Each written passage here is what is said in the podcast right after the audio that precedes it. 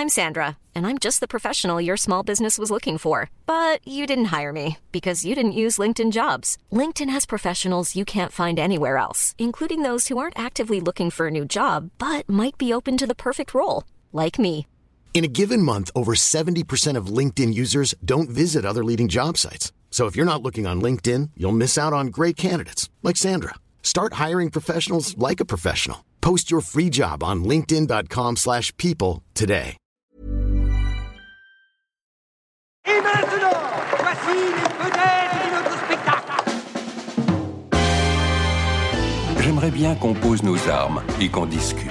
Bon, bah lui, il va me prendre la tête. Jack, je veux que vous me dessiniez comme une de vos françaises. Euh non, et c'est chouchou, je veux, pas la moche. Zut, rezut et rezut derrière Ah, je vois, monsieur se fout de moi. Monsieur fait d'ironie. Mais où est-ce que vous vous croyez, merde? Au cirque? Ben ça, c'est du spectacle. Vous aimez le cinéma, nous non plus. Bonjour, bonsoir à toutes et à tous. Alexis Roux, c'est un chroniqueur de réaliser sans trucage. Mauvaise réponse, c'est un Spielberg zouz et un Manzouz avec deux N, sinon j'aurais dit masculiniste. Nicolas Martin, c'est un présentateur de réaliser sans trucage. Mauvaise réponse, c'est un calembourgeois. Simon Rio, c'est un chroniqueur de réaliser sans trucage. Mauvaise réponse, il est secrètement le ghostwriter de Marc Lévy. Arthur Sios, c'est un chroniqueur de réaliser sans trucage.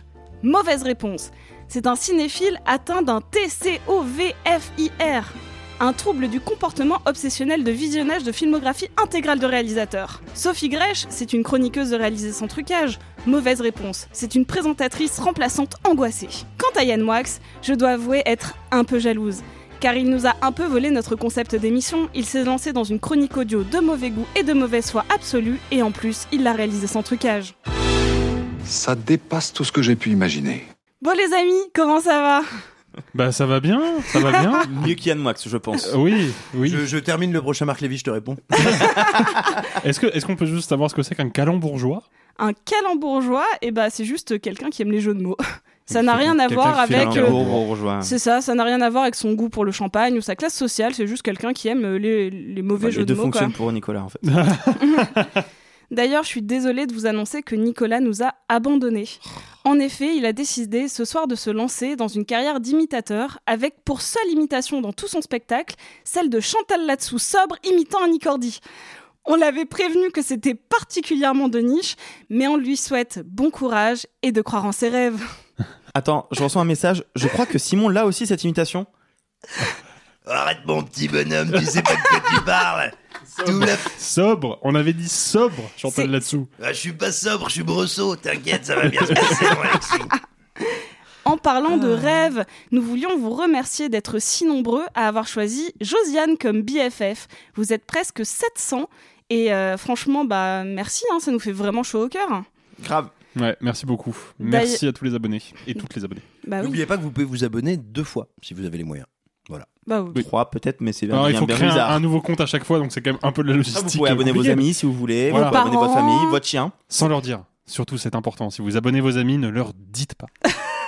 D'ailleurs, la semaine prochaine sort le premier épisode de la deuxième émission, faut suivre, d'Alerte Spoiler. Il est consacré à The Office. Et en plus, j'ai des invités de ouf. Il y a Aurélien euh, qui bosse chez Shadows. Il y a Chloé, sa fiancée. Et ça a une importance dans le podcast, euh, vous verrez. Et puis il y a Alfie, euh, dont je vous conseille le travail et qui avait fait un, un essai vidéo sur The Office. Donc Mm. vraiment. spécialiste du sujet, c'est hyper intéressant. Et donc c'est la première partie sans spoiler. C'est la première Exactement. partie sans aucun spoiler. Même si est-ce qu'on peut vraiment spoiler? Mais ah oui. ouais, de fou. Ouais, ouais. Ah ouais? Eh Ah, ouais. The Office de fou. Eh ben j'écouterai la deuxième partie de l'épisode pour le voir alors. Bah, tu, vas, tu vas te faire spoiler ta race. euh, J'ai déjà tout fini. je crois. Ah bon, bah ça Dis va que alors. tu n'as jamais regardé The Office sans dire que tu n'as jamais regardé The Office. Ouais, de fou. et mentir dessus juste après. C'est ça. Eh, on n'a dit pas de jeu de la honte ce soir, sinon Nicolas nous tue. Il manque deux saisons, c'est tout. What? Bon, pardon. Euh, J'en profite également pour vous rappeler que vous pouvez vous abonner à l'émission sur les plateformes de streaming, sur les applications de podcast sur lesquelles vous pouvez nous laisser des gentils commentaires, noter favorablement l'émission et évidemment nous suivre sur les réseaux sociaux, euh, bah, Instagram, TikTok, euh, X. Bah, Déteste le nom de ce réseau social, je m'y ferai jamais. quoi. Non mais. bah ouais, mais je suis obligée de le dire. Enfin, Bah oui, oui. Anciennement Twitter. Anciennement Twitter. Euh, mais parlons plutôt des sorties de la semaine. Au programme, l'incroyable Léa Seydoux conjuguée au présent, au passé et au futur, un cauchemar humanitaire et politique en noir et blanc, une comédie franchouillarde que l'un de nous s'est infligée, et des dragons et des combats, en veux-tu, en voilà. Mais avant tout ça, nous allons parler d'une moustache encore plus iconique que celle de Nicolas Martin, et avec un titre que si on le prononce bien, il est plus long que le film.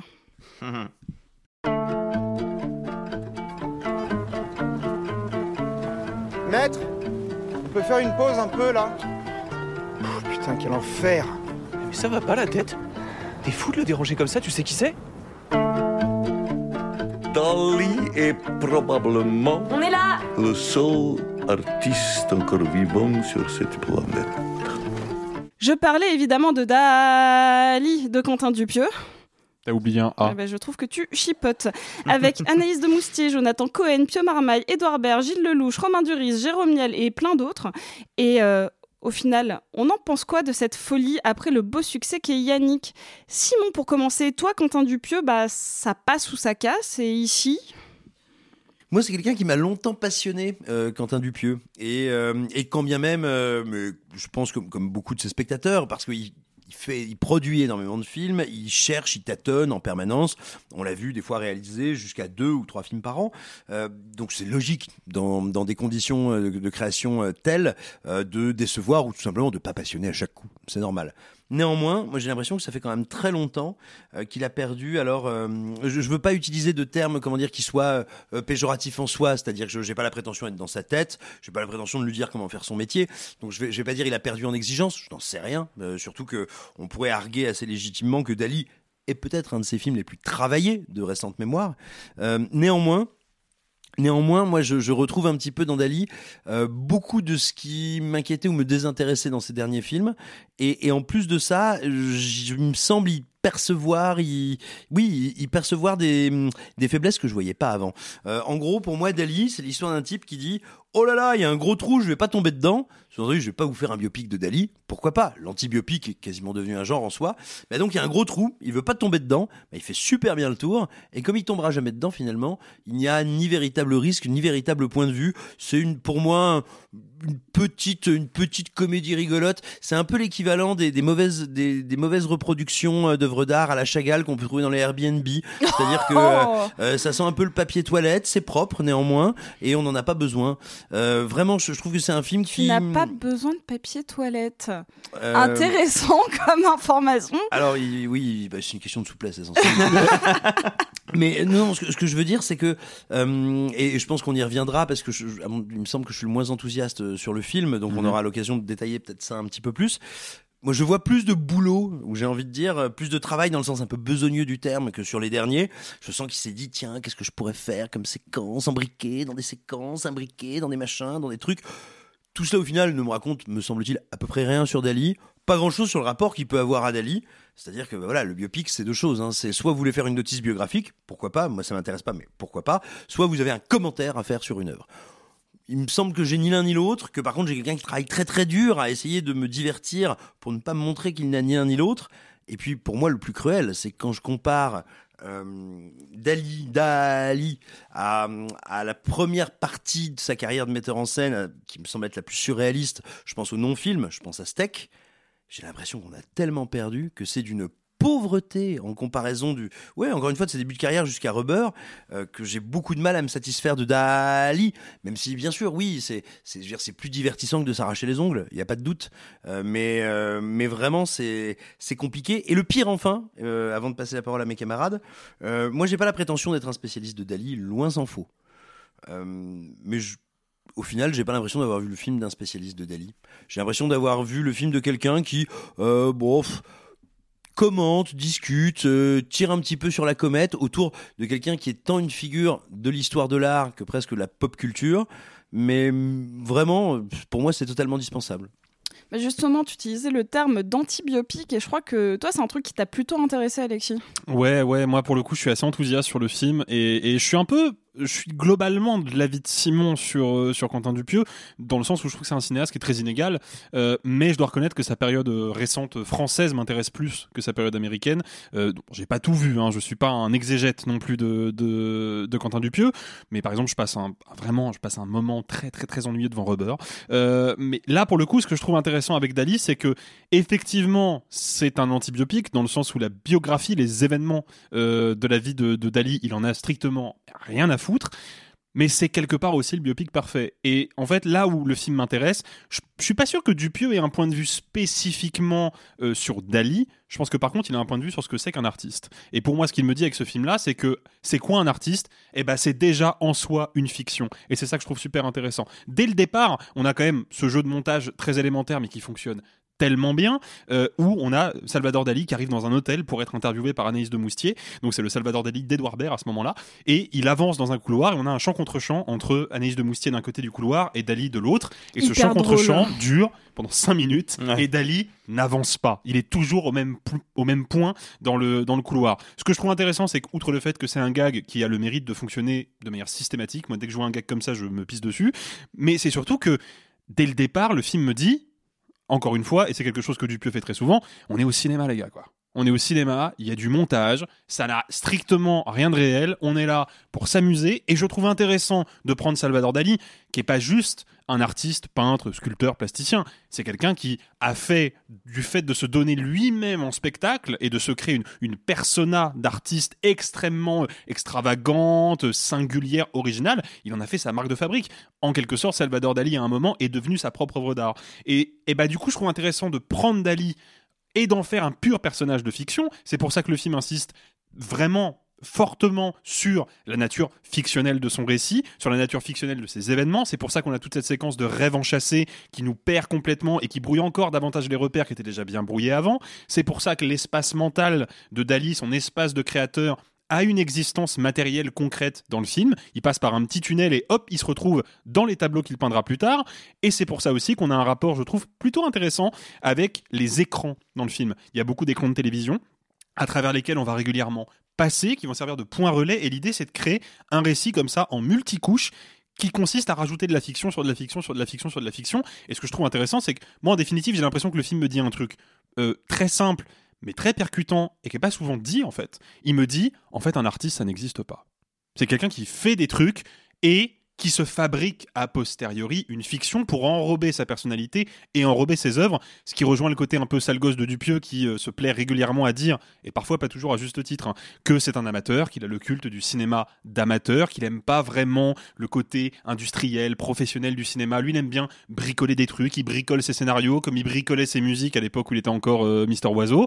Et du coup, bah, même si ce côté-là chez Dupieux peut parfois un peu m'agacer parce qu'il n'est pas toujours très honnête sur cette question-là, euh, on n'est pas vraiment un amateur quand on fait tourner Jean du Jardin dans un premier rôle, par exemple, mais eh ben, je trouve que ça lui permet malgré tout de conserver une certaine fraîcheur et je trouve intéressant de mettre cette vision-là de l'art et de l'artiste en parallèle avec Salvador Dali, qui est pour le coup vraiment l'artiste euh, version maximale. Quoi. Le, le, le personnage a l'air d'être ultra égocentrique dans le film. Pour avoir revu des interviews filmées de Ah, Dali à l'époque, le gars a un melon euh, intercosmique. Donc vraiment, mais, mais du coup, je trouve intéressant de, de, de confronter le style de Dupuis avec le personnage de Dali. Donc pour moi, au contraire, le film a une place euh, importante dans sa filmographie euh, pour tout ça. C'est un des films les plus profonds qu'il ait fait euh, dernièrement, je trouve. Bah justement, euh, Arthur, toi, j'ai- je t'ai lu le comparer euh, à réalité. Ouais. Qui est mon préféré. Moi aussi, donc ça nous fait un point commun, Ouais. tant mieux. Euh, toi, Par contre, je vous suis pas du tout. Mais euh, Alors moi je trouve ça très cohérent, mais vous avez pas envie que je développe.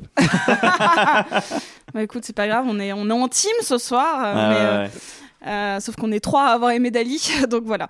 Euh, donc toi, Arthur, tu le compares à réalité. Pour toi, il y, a- y a quel type de film dans la filmo de Dupieux? Est-ce qu'il y a ceux qui sont très intellectualisants, ceux qui sont plutôt des petites fables et des petits sketchs en...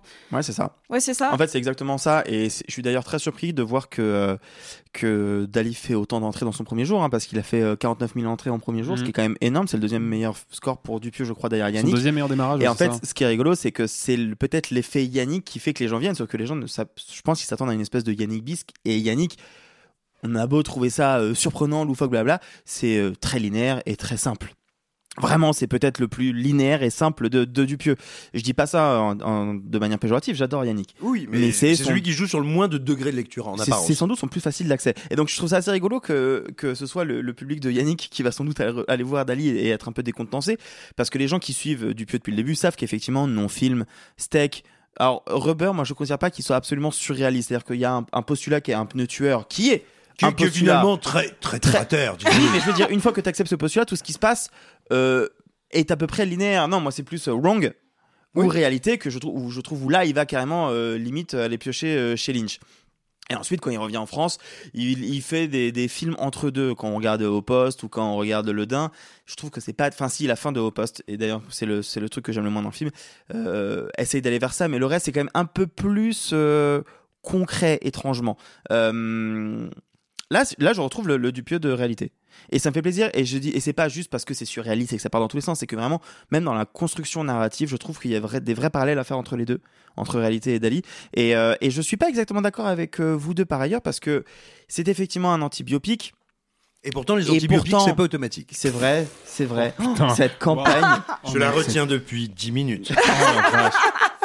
non mais dans- c'est pas un biopic à proprement parler et pourtant il y a des séquences d'interviews c'est du copier-coller tu parlais des interviews euh, mégalomanes euh, Dupieux il a dit hein, il y a des dialogues c'est copier-coller il y en a même des moments où il a pris Mm. euh, les inserts Mais, mais comme, la comme il maison brouille les pistes, tu peux pas le déterminer en tant que spectateur, sauf si t'es connaisseur de Dali. Sauf si t'es connaisseur. Mais du coup, ce qui est intéressant, c'est que quand Simon disait euh, Je connais pas bien Dali, moi, je- pour moi, j'ai l'impression qu'il invente tout. Et ben non, la maison à Cadaqués. Ah non, j'ai pas l'impression qu'il invente tout, j'ai l'impression qu'il n'a rien à dire. C'est pas pareil. C'est pas ce que t'as dit tout à l'heure. Enfin, Ah bon tout à l'heure, t'as dit les deux, disons. Ah oui, peut-être, oui. non, mais voilà, la maison, elle ressemble vraiment à la maison qu'il avait à Cadaqués, euh, au nord de l'Espagne, euh, sur la côte méditerranéenne. Enfin, tu sens qu'il il est quand même inspiré par ce personnage et pas juste par ce qu'il est. Par contre, là où il a un propos, où j'irai un peu plus loin qu'Alexis, que je trouve vraiment intéressant de la part de du Quentin Dupieux, qui a lui-même un, un regard sur et le cinéma et sa propre carrière. C'est-à-dire que c'est pas juste, euh, il se prend pour un amateur, c'est que il le dit en interview, il y a ce côté. Il fait des fois il fait des films et puis après il se pose il fait mais pourquoi je fais ça en fait? Tout le monde s'en fout.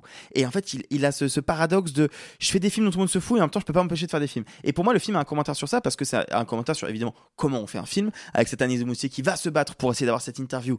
Encore et encore et encore et tout devient de plus en plus gros pour au final un résultat qui semble assez petit.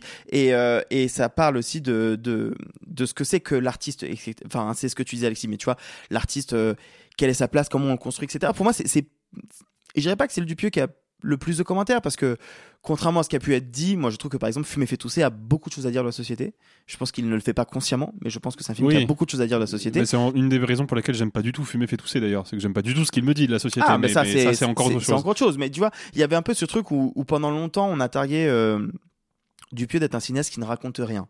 Et pendant quelques temps, ça a été un peu vrai. Si on regarde par exemple le Wrong et pas Wrong Cops, il c'est pas celui qui a le plus de choses à dire, de la société. Et même si on regarde, je sais pas, euh, euh, j'allais dire euh, incroyable mais vrai, mais en même temps, non, je trouve qu'en fait, il y a toujours un commentaire. Il y a toujours un commentaire de son époque, de sa société, et je trouve que, ben, Yannick en est le parfait exemple. Yannick raconte vraiment ce que c'est que la critique, l'art, comment on construit et qui on est face à la critique. Là, pour moi, il a un vrai discours, tout en ayant un film qui n'a aucun sens. Et c'est volontaire. Et j'ai pas utilisé les adjectifs qu'on utilise toujours parce que je sais que ça énerve beaucoup quand t'as du pieu, a raison. Dire que c'est loufoque et un peu barré. Oh, pauvre chat, tout le monde parle de ces films, ça doit être trop relou. Non, mais pour dire que c'est vrai que je veux pas le synthétiser à ça. Pour moi, il y a un, un truc vraiment qui m'impressionne et je terminerai là-dessus avant de, de- qu'on reprenne un peu la parole chacun. C'est que tu l'as dit, Simon, c'est extrêmement travaillé et moi je suis d'accord. Je vois un film qui est millimétré euh, à l'écriture, euh, dans les cadres et dans le montage. Et ça, je trouve ça fort parce que moi, quand je regarde, j'ai l'impression qu'il a un peu fait n'importe quoi avec son montage et qu'il a fait euh, clac clac clac. Et tiens, si je mettais ça là, pas du tout. bah en non, fait, quand on, pas, quand on creuse, ça se voit à quel point c'est c'est maîtrisé. Et c'est d'autant plus impressionnant que il l'a fait en sachant que bah euh, il aurait Gilles, euh, Gilles Lelouch que euh, deux trois jours sur tournage, que Pierre Mama était pas euh, très dispo, qu'au départ ça devait être Pierre Ninet, que finalement c'est Jonathan Cohen qui est sur le tournage et que du coup Jonathan Cohen n'a pas eu beaucoup de temps pour préparer le truc. Enfin, et donc du coup, malgré ses contraintes, il a réussi à l'écrire comme ça et c'est millimétré de A à Z. Il n'y a pas de place à l'imprévu, à l'improvisation. Enfin, je trouve ça vraiment maîtrisé. C'est pour moi pas loin d'être l'un des meilleurs films de Quentin Dupieux. Mais rediscutons-en. Non, mais euh, parce que moi je suis pas Nicolas, je vais donner mon avis. J'ai pas vu beaucoup de films cette semaine, mais celui-là je l'ai vu et je l'ai plutôt beaucoup aimé. Je suis, euh, je suis de ton avis, Arthur, euh, sur globalement tout ce que tu as dit. Pour moi, il a cette espèce de fraîcheur que j'avais vraiment vraiment aimé dans Mandibule. D'ailleurs, il a le même type de photographie, un peu pastel, euh, euh, et, et son, son côté très fun, très sketch, très euh, un, un peu. euh, bah, Mandibule, c'est déjà surréaliste de par son pitch. Là, c'est euh, surréaliste de par son sujet. Et, euh, et, et je trouve que c'est assez intéressant. Et je trouve qu'il a pris ses tics de réalisation, de euh, réalité et de la première partie de sa carrière. Donc je trouve que ça fait un peu un film somme. Ouais. Et là où je trouvais que la première partie de carrière, que j'aime beaucoup, mais qui est, je trouve, un peu plus difficile d'accès parce qu'un petit peu plus obscure sur ses thématiques, sur ses propos euh, et sur sa construction narrative. Et après, il est allé vers quelque chose de plus grand public, euh, notamment par son choix de casting qui est très attrayant. Euh, et, et là, je trouve que c'est un peu la somme de tout ça. C'est un film que je trouve très, très, très agréable et très drôle à regarder, un peu comme un long sketch, mais avec c'est notamment l'éthique de, mise en scène que j'avais aimé dans réalité, euh, le, changement de narration euh, de, par des coupes un peu euh, erratiques, et je trouve que ça colle bien au personnage de Tali. En fait, souvent on a ce truc de tiens quel réalisateur pour réaliser tel biopic, et souvent ça foire. Euh, tel biopic ou telle œuvre, euh, ça, ça, ça, va de pair, euh, notamment euh, Burton Alice au Pays des Merveilles, mais il aurait réalisé un biopic sur Lewis Carroll, ça aurait été pareil. Au final, ça n'a pas du tout matché parce que les univers étaient trop proches. Ça a un peu fait ça, mais pour d'autres raisons, avec Gondry et l'écume des jours. Hmm. Ça n'a pas matché non plus. Là, je trouve que ça fonctionne super bien parce que l'univers de Dupieux et sa notion de surréalisme au cinéma colle avec non pas Dali forcément le peintre, mais avec Dali l'image publique. Et je trouve que ça c'est super intéressant, no- notamment en termes d'ego trip. Je trouve que ça, ça, ça fonctionne bien. D'ailleurs, je vais vous poser une question et je veux que tout le monde réponde. Je voudrais que vous classiez les meilleurs Dali dans le film parce qu'il y en a quand même plusieurs et je trouve qu'il y en a qui se démarquent vraiment sérieusement. Ou au moins que vous choisissiez votre préféré.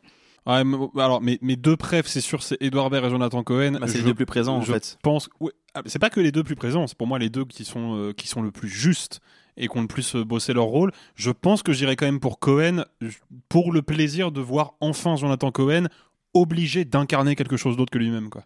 Et ça, ça m'a vraiment fait du bien. Et ça nous rappelle que ce mec-là est vraiment très bon en fait, et qu'il n'est pas juste drôle et juste quand il fait son délire euh, à la, à la Joko, mais quand il a un rôle, un vrai rôle, bah, il est capable de tenir la baraque. Pour moi, c'est lui qui, remporte la palme si vraiment faut en donner une. Euh, bah pour pas dire la même chose, je dirais Edouard Baird. Euh, parce qu'Edouard Baird avec un accent, je crois que c'est la première fois que ça m'arrive. Et, euh, je trouve qu'il le fait pas trop mal en fait. Et puis il y il y, a un truc un peu truculent de le voir euh, malmener Anaïs Desmoustiers. euh, que ce soit le personnage d'Edouard Baird qui a le commentaire sur euh, ça va, c'est un artiste quand le, le Dali va euh, tripoter les seins d'une technicienne. euh, Enfin, il y a, je trouve que ce- que ce soit Edouard Baird qui ait ce discours-là, je trouve que c'est euh, Les joies de l'autofiction, quoi. C'est ça.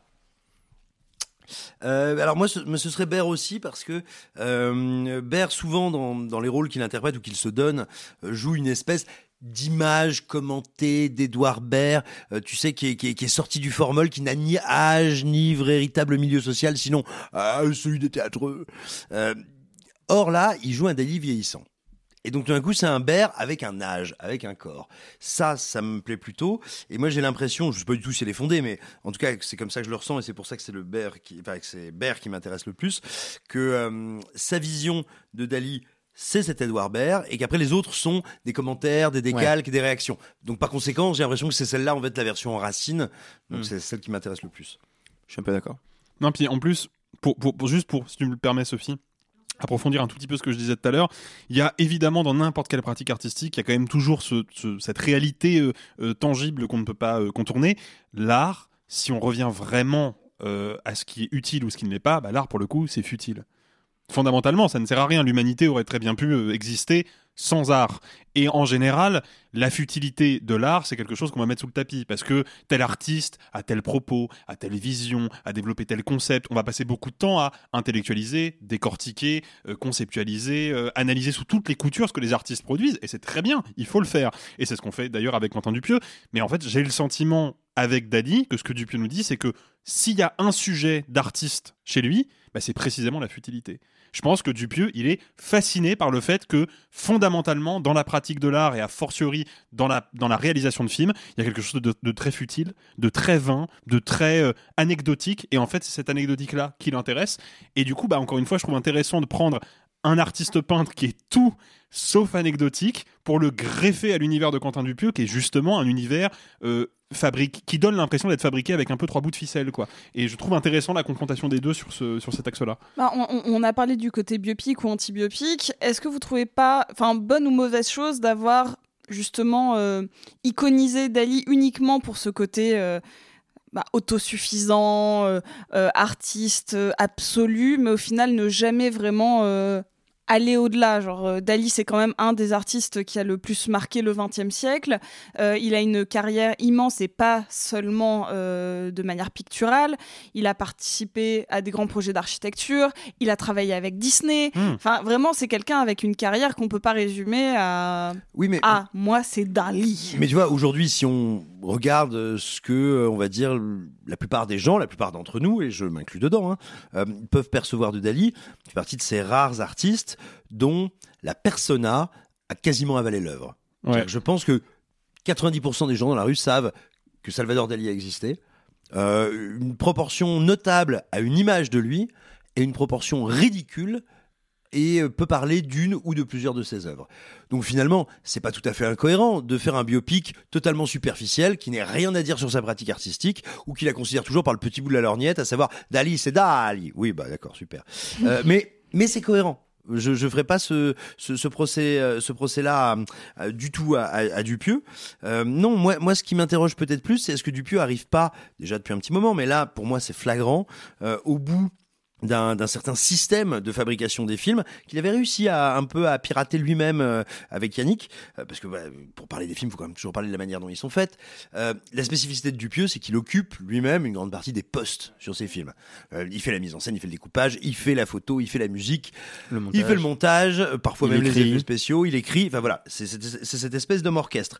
Et comme il l'a dit dès le début de sa carrière dans maintes et maintes interviews c'est ça qui lui permet bah, à la fois de se sentir investi parce qu'il n'est pas en train de déléguer c'est ça aussi qui lui permettait j'ai envie de dire de se renouveler. Parce que quand tu fais tous les postes t'es pas sur tous les postes à fond. Tu vas là euh, expérimenter quelque chose là euh, tenter de faire un truc que t'as jamais tenté avant. Bref. Mais j'ai l'impression qu'en fait vu son rythme de travail vu son talent aussi parce que là je suis un peu critique de Dupieux mais je trouve qu'il est brillant en tout point euh, vu son talent et vu le tempo sur lequel il bosse j'ai plus l'impression qu'il se surprenne tant que ça et j'ai justement l'impression que peut-être aujourd'hui s'il voulait s'étonner en tout cas moi m'étonner mais il faudrait qu'il confie certains départements à d'autres parce que il les maîtrise tellement il est tellement en maîtrise de son art que moi la dernière fois que Quentin Dupieux m'a surpris euh, euh, bah, j'avais moins de poils blancs quoi. Mais en vrai, ça, en vrai, ça commence déjà un peu, c'est timide, mais ça commence déjà, puisque euh, tout comme la, la petite ritournelle entêtante de Mandibule était composée par Métronomie, ce qui encore aujourd'hui me, me fracasse la tête, bah là, on a pareil, une petite ritournelle entêtante de, je pense, 30 secondes répétée tout le long du film, composée par ni plus ni moins que la moitié de Daft Punk. Donc, je pense, mais c'est je pense vraiment qu'il le pense comme une blague. hein. Il se dit, tiens, euh, parmi euh, tous mes potes zikos qui ont révolutionné la musique électronique, qui sait que je vais embaucher pour faire une ritournelle à la con de 30 secondes? Et, mais je, je pense qu'il il a déjà peut-être en tête ce, ce truc-là. Moi, j'aimerais surtout qu'il délègue la photographie parce que Oui. je reconnais plein de talents à Quentin Dupieux, mais allumer des projecteurs, c'est pas faire, c'est pas faire de la photographie. Donc euh, vraiment, ça, ça s'il pouvait le déléguer, je pense que d'un coup, son cinéma prendrait un- une dimension euh, supplémentaire. Ça s'appelle un style visuel. Moi, je suis pas fan, mais tu Non, fais- non, non, il- ça s'appelle il- éclairé flat. Ça non, porte un nom, voilà. ça s'appelle Oui, éclairé mais, flat. oui, mais éclairé flat, tu peux l'étalonner pour, Non, mais euh, quand c'est filmé en flat, en flat, comme tu dis, on peut l'étalonner pour refaire ressortir les noirs et créer un peu. Ouais, euh, bah, ce qu'il- bah, mais ce du qu'il coup, ne fait le faire. pas. Ce qu'il ne Bah, fait pas volontairement parce que c'est faire. un style visuel, tu Non, vois. c'est éclairé flat. non mais c'est un style Comme visuel 80% des films français au passage. Non, pas à ce point. Je vais répondre à, à la question de Sophie et à tout ce que vous venez de dire parce que moi j'irai un peu plus loin que Simon. Euh, je pense que non seulement il l'a vraiment conçu comme étant un film sur la personnalité d'Ali, etc. Je pense surtout qu'en fait euh, Dupieux est à peu près comme nous quatre, il déteste les biopics. Ouais. Enfin, tu vois, et si jamais vous voulez voir un biopic de Dali, il y en a un qui est sorti il y a deux ans de Marie Aaron, euh, Daliland, avec euh, euh, comment il s'appelle, ce cher euh, Ben Kingsley dans le rôle de Dali. Oh, vous l'avez pas vu, vous n'avez pas entendu parler, bah c'est normal, c'est parce qu'on commence à en avoir un peu rien à faire des biopics. Donc en fait, au contraire, moi je trouve que le contre-pied, il est non seulement malin et pour ce que ça raconte, et aussi pour le côté, bah en fait, c'est peut-être pas la vie d'Ali qui nous intéresse, mais plus la manière dont il est. Bah, Même pas forcément la manière dont il crée, parce que bon, de représenter que l'un des tableaux un peu oniriques de, de, de, de Dali, bah en fait, lui, il l'a vraiment vécu comme quelque chose de concret. Je pense notamment à la scène où Jérôme Niel a une tête gigantesque. Ça, Effet spécial hilarant. de Olivier Afonso, de- de- qui est euh, l'atelier 66 incroyable. Euh, à part ça, il n'a pas un gros commentaire sur l'œuvre de Dali. Ce qu'il va plutôt commenter, c'est qui était Dali et comment il était un peu au quotidien et tout ce qu'on vient de dire. Donc ça, déjà, pour moi, je trouve que la démarche est mille fois plus intéressante qu'un Daliland euh, avec Ben Kingsley que je reconnais ne pas avoir vu et je crache dans la soupe, mais euh, je suis quasiment persuadé que je n'aimerais pas ce film. Mais je me trompe peut-être, mais je suis quasiment persuadé que je vais pas aimer ce film. Euh, par rapport au fait qu'il est en orchestre, moi je pense que c'est aussi sa manière de contrecarrer ce que je disais tout à l'heure sur le fait qu'en fait c'est pas qu'il se prend comme un escroc, c'est qu'il considère que ce qu'il fait est futile en tout point et qu'en fait au moins il euh, être sur tous les fronts, c'est permettre de rappeler que ce qu'il fait, bah, c'est pas juste être dans une caméra et dire euh, action, euh, coupé. Au moins, il se sent euh, un plus. C'est pas, c'est pas juste investi, c'est qu'il est sur tous les fronts. Et, et en vrai, moi, je suis pas exactement d'accord parce que, bah, encore une fois, son, dernier film, c'est Yannick. Alors, tu vois, il y a un côté où, il réussit quand même à. Yannick, t'as pas reconnu que c'était un film de Quentin Dupieux? Tu t'es dit, waouh, qui a fait ce film? Eh ben, tu sais quoi? Je pense que Yannick est un film que d'autres cinéastes auraient plus pu faire, alors que Dali, je ne pense pas. Ok. Je trouve que je, non mais je, je trouve que Yannick est pas celui où je trouve la patte la plus appuyée de Dupieux. Pour moi, ça va plutôt être plutôt les films type Fumer fait tousser ou euh, tu vois Réalité ou, ou même Wrong que je, dont je suis pas spécialement fan. Mais voilà. Mais tu te dis ça aurait pu être Nicole Garcia quoi. Ah t'abuses, t'abuses de ouf. T'abuses de ouf. C'était notre avis sur Dali de Quentin Dupieux avec Anaïs de Moustier, Jonathan Cohen, Pio Marmaille, Édouard Berge et Le Louche. Et vous Désolé, il y a beaucoup, beaucoup de gens dans ce Ouais, film. hein. Mais Tu as raison. et vous Êtes-vous plutôt fou de chocolat ou Gérard Lanvin Très bonne vanne. Très bonne vanne. Elle est, elle est, vanne. elle est un peu Pour les plus de référencée, 70 ans, mais, mais très bonne euh, vanne. Écoute, on m'a dit, Sophie, profites-en, élargis l'auditorat. Euh, Mais ça fait très mal aux personnes âgées ça. Euh, sur une note euh, un, peu plus, euh, un peu plus sérieuse, Judith Godrèche a porté plainte contre Benoît Jacot le 6 février pour viol sur mineur. L'actrice qui a rencontré le réalisateur en 1986 alors qu'elle n'avait que 14 ans et lui 25 ans de plus a parlé de leur relation de plusieurs années comme une emprise. Benoît Jacot nie ces accusations. C'est le titre de France Info et de la plupart des médias français. Ce matin, jeudi 8, l'actrice était à la matinale de France Inter et Alexis, tu voudrais nous parler de tout ça et notamment de ces nouveaux éléments qui sont apportés à l'histoire euh, du, du MeToo français. Ouais, ouais, ouais. euh, bah, c'est déjà une, c'est un, fait divers assez tragique euh, qui conforte plutôt bien dans ses propos que tu avais rapporté dans l'émission Sophie euh, Lorcalami, euh, qui avait dit qu'on vivait le MeToo français. À l'époque, elle parlait euh, de Gérard Depardieu. Bon, bah, il se trouve que visiblement les, les langues se délient et c'est une très très bonne chose. Je refais un tout petit point euh, très rapide, un- un- une sorte de petit trigger warning évidemment. On va parler de sujets pas très sympas pendant les prochaines minutes.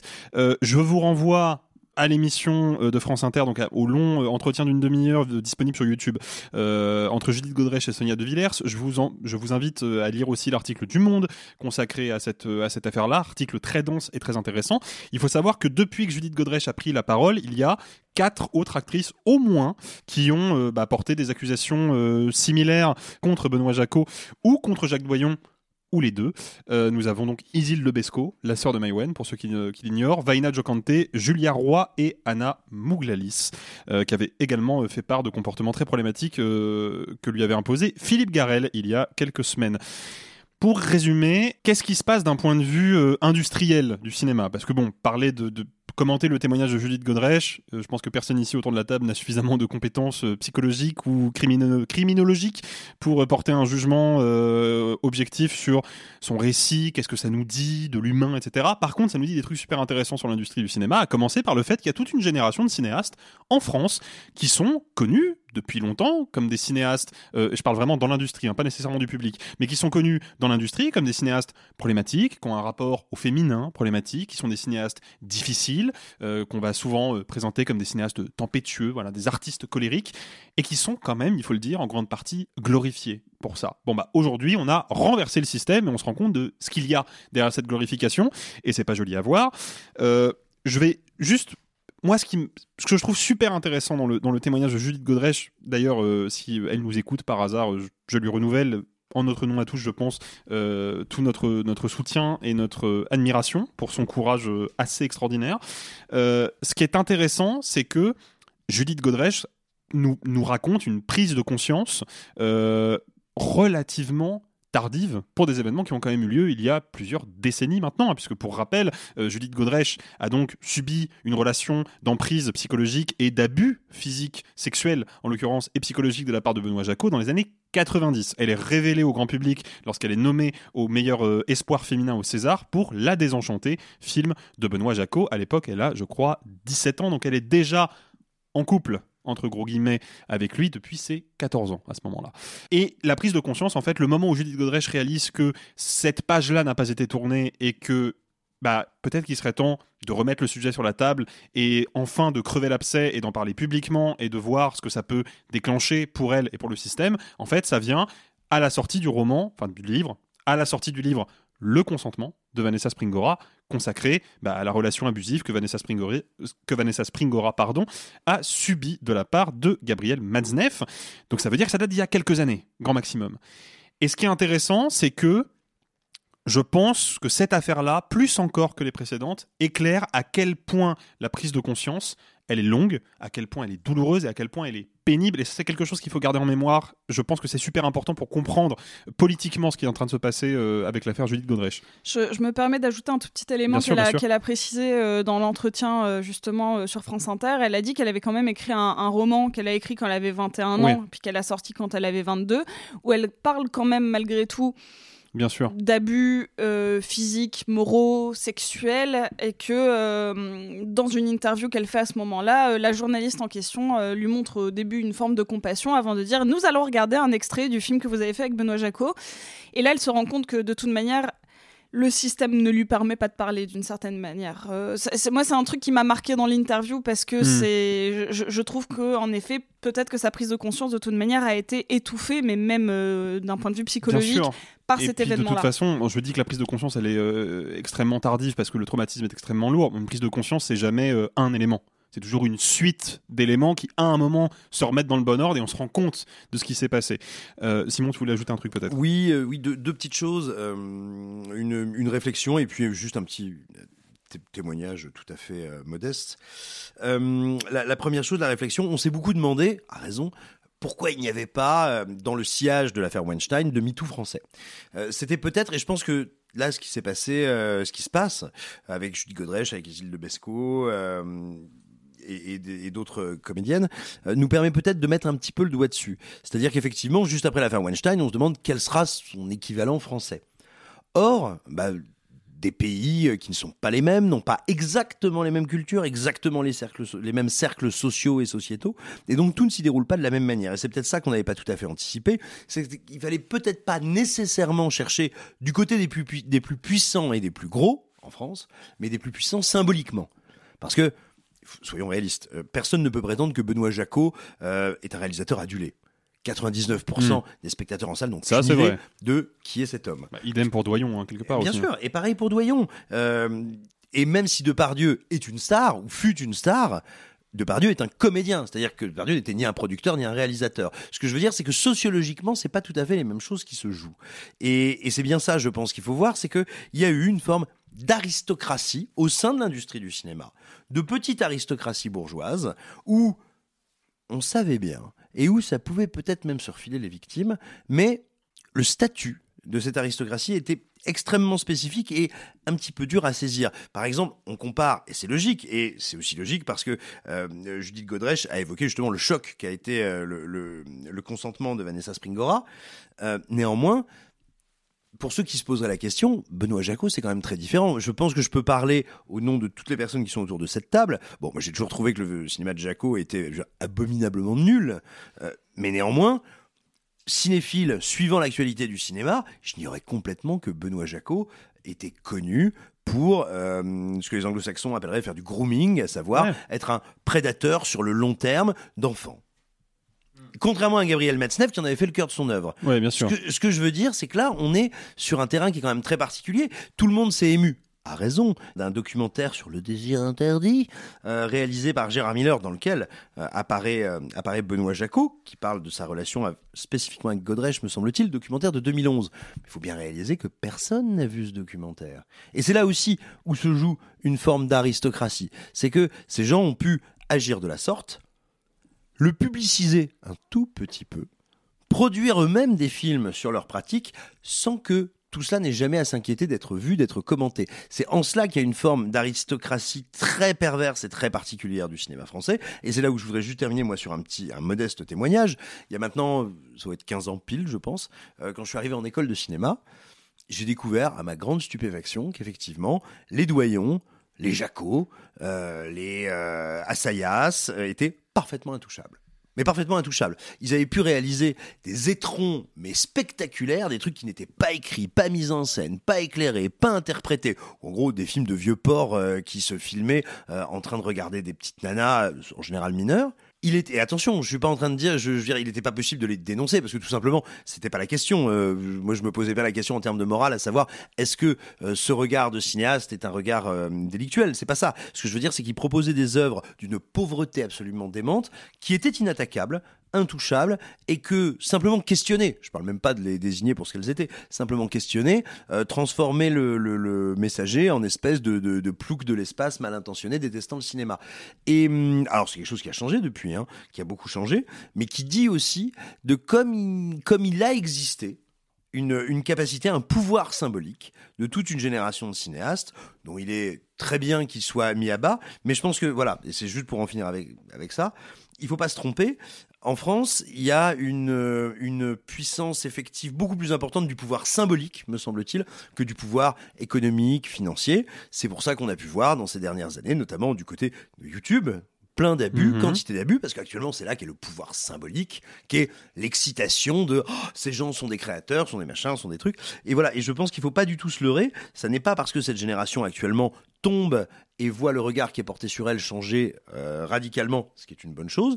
Euh, il faut qu'on reste extrêmement vigilant parce que oui, c'est notre regard symbolique en France qui en général a tendance à, à donner à tout le monde de grandes excuses. Euh, moi, je me souviens qu'il y a encore quelques mois, on a on a mis en avant énormément un film. Alors là, je parle pas des qualités intrinsèques ou non du film, un film qui s'appelle L'été dernier.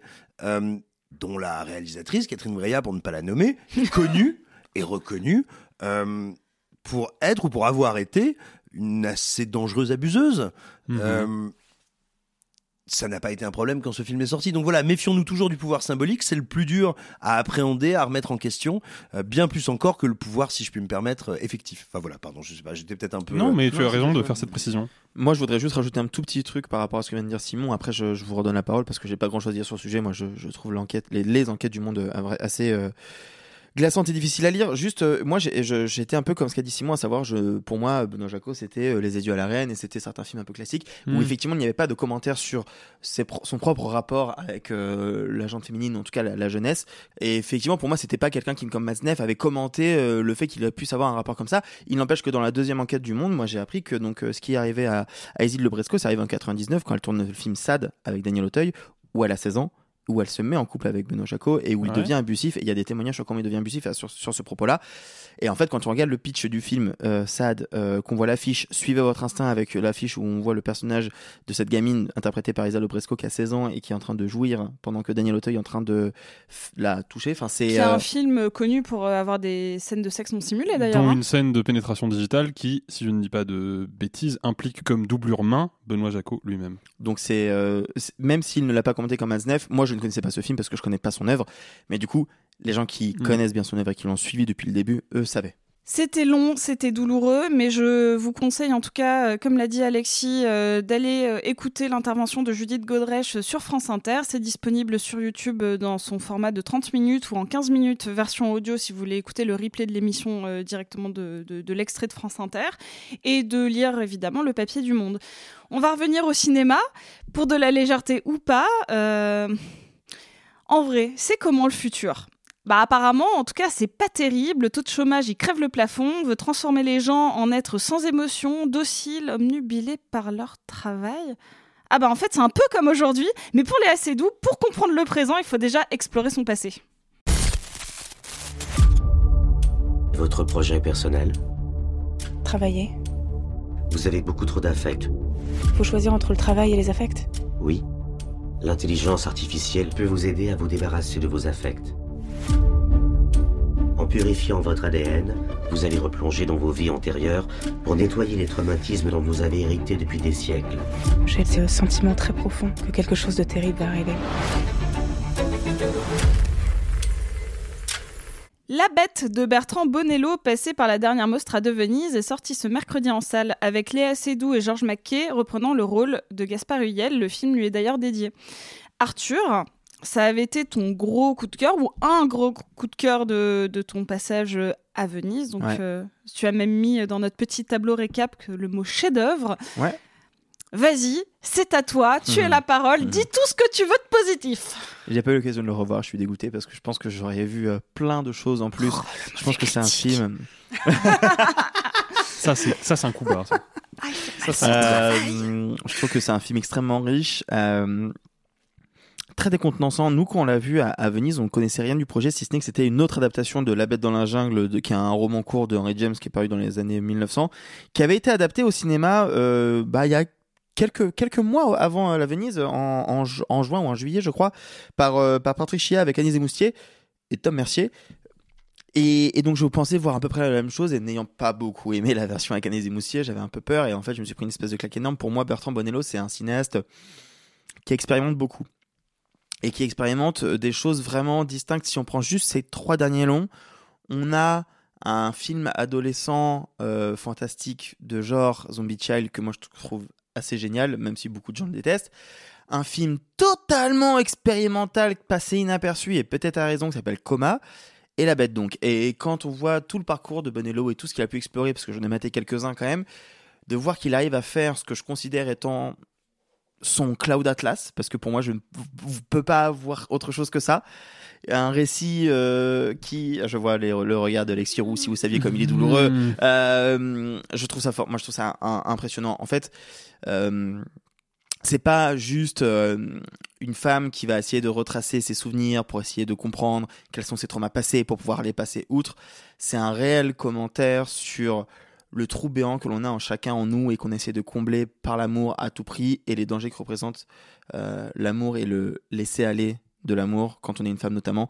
Je trouve que ce que raconte Bonello avec notamment la séquence en 2011 2012 euh, à Los Angeles qui reprend quasiment plan par plan euh, ce que avait filmé à l'époque Luca Magnotta est vraiment la représentation d'un incel hein, vraiment de l'incel même euh, je trouve que le film a une grille de lecture qui est dingue. Je trouve que la mise en scène est, est sublime. Je trouve que ce que fait là, c'est doux et, et peut-être parmi ce qu'elle a fait de mieux de sa carrière. Vraiment, je la trouve incroyable. Je vais laisser euh, les, autres en parler et on va en débattre parce que je, en fait, j'ai le film en moi depuis six mois. Je sais que je le trouve immense et j'ai encore parfois du, du mal à mettre les doigts sur ce qui fait que moi je l'aime parce que pour être tout à fait honnête avec vous et je terminerai là-dessus, euh, je suis sorti de la séance un peu décontenancé quand je l'ai vu à Venise. Et je disais à ma collègue Manon et avec une consoeur qui s'appelle Anaïs Bordage, euh, je crois que j'ai compris, mais je suis pas sûr. Et en fait, elles m'ont toutes les deux donné une version différente. Et en fait, je pense que c'est un film qui est extrêmement riche et beaucoup plus profond que ce que l'on peut croire, mais je laisse la parole à ceux qui ne sont pas d'accord avec moi. Euh, bah pour- juste pour préciser, je pense qu'on a tous globalement aimé le film à des degrés différents. Je, je- je Oui, pense oui, qu'on oui. on- on va avoir un débat euh, assez intéressant parce que personne ne trouve le film raté autour de cette table et c'est assez rare qu'on ait un film que tout le monde euh, apprécie à des degrés différents, mais c'est pas un home run pour autant. Et je pense que Oui, c'est c'est euh, assez Ah, intéressant. c'est pense- même loin d'en être un pour moi, mais. euh, Ouais, mais tu lui as, tu as quand même mis trois, tu vois. Genre, euh, Oui, donc c'est pas mal. Donc c'est oui, mais c'est ce que je dis. Genre, t'as quand même apprécié le film. Euh, c'est- en vrai, en vrai, c'est un film qui est compliqué et qui me met dans une posture un peu compliquée. Euh, ce que en fait, ce qui m'a, frappé à la réflexion, c'est que je trouve que la bête a mis un autre, m'a amené à avoir un autre regard euh, sur la fin d'un film précédent de Bertrand Ponello, qui était L'Apollonide, Souvenir de la Maison Close, film que je trouve pour le coup euh, absolument extraordinaire. Et à la fin de l'Apollonide, bon, désolé pour le bien de mon argumentaire, je vais spoiler la fin de l'Apollonide. Si vous n'avez pas vu le film, zappez dans une minute et quelques. C'est- pas un film à T'abuses, parce que moi je peux pas zapper dans c'est- 15 secondes. Tu n'as pas vu l'Apollonide. d'une- c'est le quotidien d'une maison close Euh, et, voilà, oui, mais sauf qu'à la fin, il y a un saut dans le temps et on récupère le personnage principal du film, en tout cas l'un des personnages principaux du film, qui était celui de Céline Salette, et on le récupère dans la prostitution d'aujourd'hui. Et je sentais qu'il y avait, euh, à l'époque, c'est ce que j'avais retenu en tout cas, un discours politique assez fort de Bertrand Bonello qui nous disait, bah voilà ce qu'était la prostitution. Voilà ce que c'est maintenant. Il y avait l'idée qu'on se prenait un peu la réalité dans la tronche, qu'on se disait merde, on a encore plus ostracisé les travailleuses du sexe qu'elles ne l'étaient déjà à l'époque. Sauf qu'après avoir vu la bête, euh, bah, je me dis que peut-être il y avait un autre sens dans cette fin. Que peut-être ce que Bonello me disait, c'est oui, à l'époque des maisons closes, les prostituées, elles étaient déjà moquées, elles étaient déjà pointées du doigt par la société, elles étaient déjà peu respectées, c'était des femmes de petite vertu. Mais elles vivaient dans un environnement où il y avait de la beauté où il y avait de la passion, où il y avait de l'art, où on pouvait, où des esthètes, des artistes venaient et posaient un regard esthétique valorisant, sublimant sur ces femmes-là. Et aujourd'hui, elles ont perdu tout ça. Et pour Bonello, là où il n'y a pas de beauté, là où il n'y a pas de passion, là où il n'y a pas d'art, pas d'esthétique au sens art du terme, euh, eh ben, il n'y a pas d'humain. Et j'ai l'impression que la bête ne me dit que ça. C'est un film qui me raconte comment, bah, plus on va dans le temps, plus on va dans une société ultra technologique et donc ultra aseptisé, où au bout d'un moment, les IA prennent le pas en termes de, décision et de gestion politique de la société, prennent le pas sur les humains, et où on commence à se poser la question de bah, finalement, est-ce que le devenir humain, c'est pas le devenir machine? Est-ce que la prochaine étape de l'évolution, c'est pas d'être exactement la même personne, mais avec les émotions en moins? Et j'ai l'impression que ce que me dit Bonello, c'est attention, attention à cette direction qu'on prend, attention à cette société sans émotion, à cette société sans beauté, parce que s'il n'y a pas de beauté, il n'y a pas d'humain. Bon, déjà, euh, si c'est bel et bien ça que veut me dire Bonello, parce que j'en suis pas sûr à 100%, euh, ça m'intéresse pas énormément, je vais être très honnête, parce que je trouve tout ça très théorique et un petit peu décorrélé de la réalité. Euh, et surtout, là où le film me dérange un petit peu, c'est que je le trouve profondément technophobe, et moi je pense que la technophobie c'est jamais un bon angle d'analyse, et surtout, je le trouve un peu passéiste, quoi. C'est-à-dire qu'il y a quand même cette séquence d'ouverture qui, pour le coup, m'excitait beaucoup. Et je me suis dit, ça, c'est vraiment une promesse radicale. On allait assez doux, sur fond vert, aucun décor, aucun accessoire, rien, juste la voix d'un réalisateur, certainement Bonello lui-même, qui lui donne des indications et qui lui dit voilà, là tu te regardes dans cette direction, il faut que tu imagines qu'il y a telle pièce, telle fenêtre, et puis là tu vas voir telle chose à ta gauche, tu vas aller vers ta droite prendre tel objet, et rien n'existe. Et j'ai l'impression que le cinéaste me dit je te donne à toi spectateur un espace pour projeter ton propre film. Et je mets juste une actrice au milieu. Évidemment, tout cela est quasi infilmable, ce qui fait que dès la séquence suivante, bah, on est dans radicalement autre chose. Et on est dans quoi? Bah, On est dans le Paris du début des années 1900, un Paris très euh, très élégant, très artistique, où on va, on va contempler des tableaux de maîtres dans des salons, et puis elle est assez douée compositrice, et puis elle croise un admirateur, et on se fait des grandes déclarations. Et j'ai l'impression qu'en fait, la seule partie du film où Bonello est emporté par un élan de cinéaste, quelque chose qu'il dépasse et qu'il travaille, c'est cette partie-là. Et du coup, moi je termine le film sur une note bizarre. J'ai l'impression que le film m'a pas dit grand-chose de plus que attention, les intelligences artificielles c'est pas top. Et en plus, bah, j'ai l'impression qu'il a une espèce de oui, de, de, vision euh, fantasmée et, un peu trop idéalisée de ce qu'était la société du début du XXe siècle et, tout, tout l'apparat qui va avec. Ce qui fait que, ok, euh, le film n'arrête pas de me répéter que, euh, attention, il faut garder ses émotions et la beauté, la passion et tout ça. Et c'est un film que je trouve, certes, techniquement très très beau, mais je le trouve pas passionné, ni passionnel, et je le trouve pas particulièrement vivant. Donc j'ai l'impression que le film fait un peu un tir contre son camp en définitive. Simon, tu veux rebondir Toi, t'es plutôt de l'avis d'Arthur. Ah, je trouve que c'est un très bon film. Un très bon film avec, pour moi, une limite qui est souvent la limite de Bonello, mais que j'accepte tout à fait, qui me va. Euh, c'est la limite d'être un cinéma très théorique. Mais ça me va, hein. moi j'aime bien me faire des nœuds au cerveau, donc j'en suis ravi. Euh, voilà. Par contre, pour celles et ceux qui nous écoutent, voilà, il faut le dire, si vous n'aimez pas commencer à vous poser des questions sur le statut de l'image, le statut de ce qu'on raconte, comment, qu'est-ce que ça veut dire dans ta tête, de ta symbolique, de machin, de tes synapses, peut-être ne faut-il pas y aller. Euh, mais voilà, c'est un film qui aime se faire des nœuds au cerveau. Moi, j'en suis ravi. Euh, en revanche, je le trouve ni technophobe, ni, euh, on va dire, boomer quant à l'avenir qui nous attend. Euh, tout simplement parce que, pour moi, ça fait partie du discours de Bonello qui joue avec plein de clichés à plein de niveaux. Qu'est-ce que c'est à l'origine? C'est donc l'adaptation de La Bête dans la jungle d'Henry James. C'est une nouvelle ou une novella, on va dire, un très court roman. Qu'est-ce que ça nous raconte? C'est les rencontres successives amoureuse, amicale, passionnelle absolue entre un homme et une femme, dans plus ou moins le même lieu et les mêmes cercles sociaux, sur plusieurs années, qui ne pourront jamais atteindre l'amour, ne pourront jamais complètement s'aimer, euh, parce que pour plein de raisons, sociales, humaines, pas tant technologiques, mais essentiellement sociales et humaines, euh, ils sont absents à eux-mêmes. Ils, se, euh, ils sont divertis par tant d'autres choses qui leur font attendre, craindre, redouter, espérer, tout sauf le cœur de ce qu'est leur relation pour le lecteur et pour ici le spectateur, à savoir l'amour. Hiring for your small business? If you're not looking for professionals on LinkedIn, you're looking in the wrong place. That's like looking for your car keys in a fish tank. LinkedIn helps you hire professionals you can't find anywhere else, even those who aren't actively searching for a new job but might be open to the perfect role. In a given month, over 70% of LinkedIn users don't even visit other leading job sites. So start looking in the right place. With LinkedIn, you can hire professionals like a professional. Post your free job on linkedin.com/people slash people today. There's never been a faster or easier way to start your weight loss journey than with PlushCare. PlushCare accepts most insurance plans and gives you online access to board-certified physicians who can prescribe FDA-approved weight loss medications like Wigovi and Zepbound for those who qualify. Take charge of your health and speak with a board-certified physician about a weight loss plan that's right for you. Get started today at plushcare.com slash weight loss. That's plushcare.com slash weight loss. plushcare.com slash weight loss.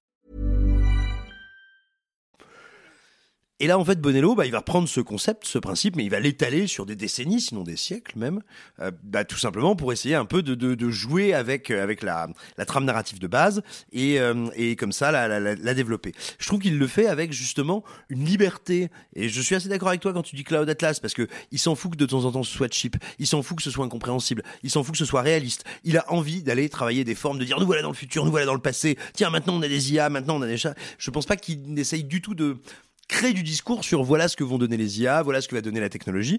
Il essaye de travailler à travers les âges, à travers les époques, euh, cette idée, ce truc qui, moi, m'a toujours touché, en tout cas, et qui, je pense, peut toucher beaucoup de gens sans prétendre à l'universel forcément, cette idée qu'on peut tout avoir pour que l'amour soit là sous nos yeux et quand même le rater comment est-ce qu'on peut ne pas réussir son amour? Et, et, voilà, moi c'est un truc que, mais qui vient beaucoup de la littérature romantique du 19e que j'aime beaucoup.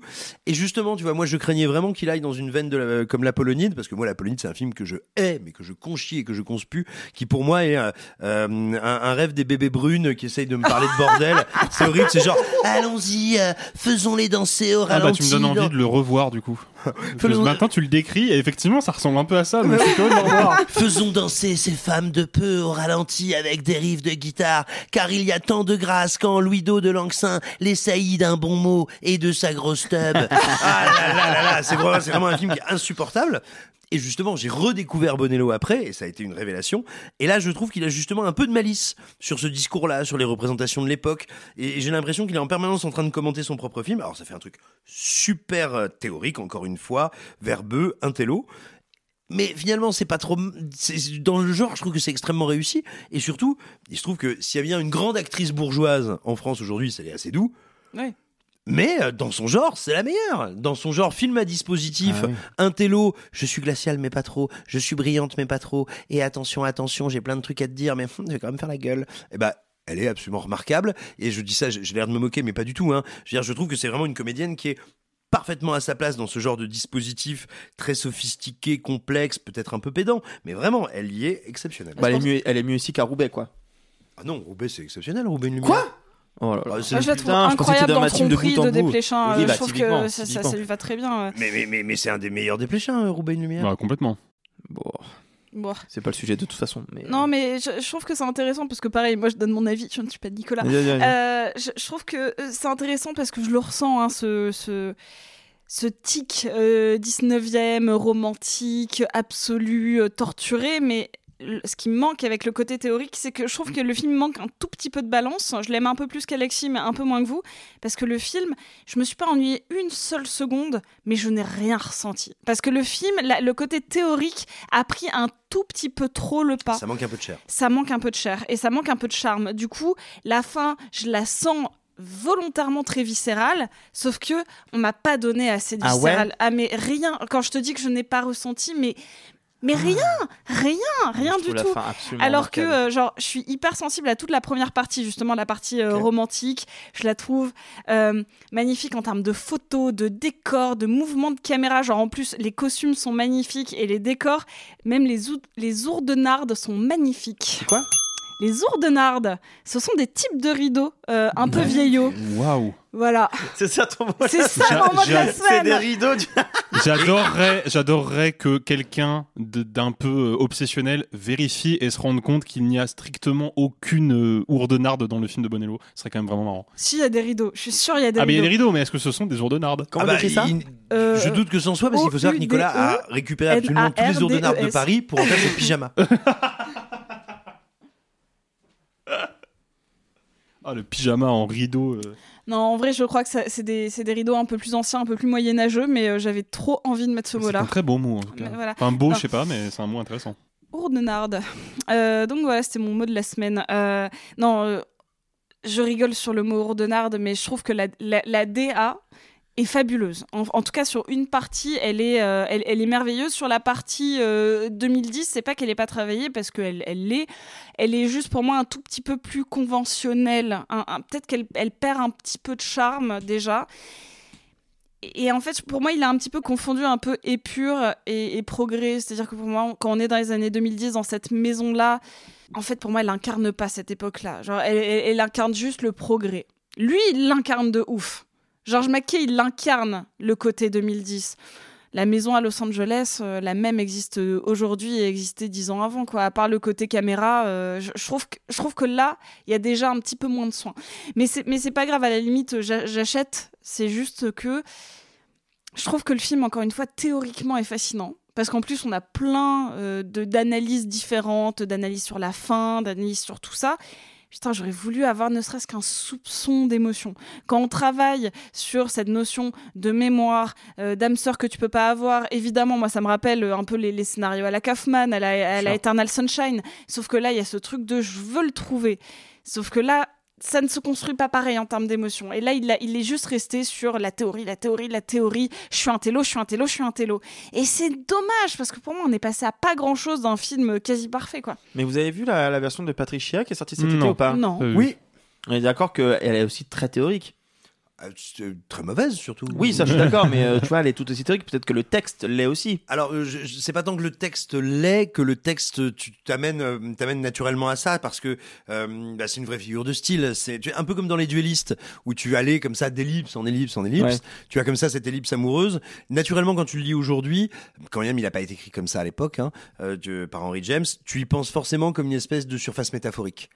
Tu vois, ce, couple qui ne fait que se recroiser, se recroiser, se recroiser, avec finalement euh, l'un des deux qui décède, je parle de la nouvelle, hein, de, qui décède dans des circonstances particulières et qui meurt de ne pas aimer, de ne pas savoir qu'il aurait dû aimer, bah, quand aujourd'hui tu travailles ce texte, forcément, tu vas forcément l'appréhender Hmm. pour euh, changer l'époque, pour euh, changer un peu la ça. symbolique. Euh, donc c'est pas tant que c'est un texte théorique à la base, mais c'est un texte qui euh, te, te donne un matériau pour aller dans l'exégèse assez, assez, assez évident. Parce que Patricia le travaillait comme étant euh, effectivement donc ces ellipses, cette rencontre interminable qui se refait où petit à petit les relations se construisent dans une boîte de nuit tout du long. La même boîte de nuit mais qui du coup qui est d'abord dans les années euh, 70 puis 80, 90, 2000 et euh, actuelle. Là au moins il a une vraie relecture du propos qu'il va mal- malgré la longueur de 2h45 si je me trompe pas euh, c'est un peu moins, c'est un peu moins, c'est 2h30, je crois. 2h30 Ah bah peut-être qu'il a Chaque réduit- quart d'heure compte.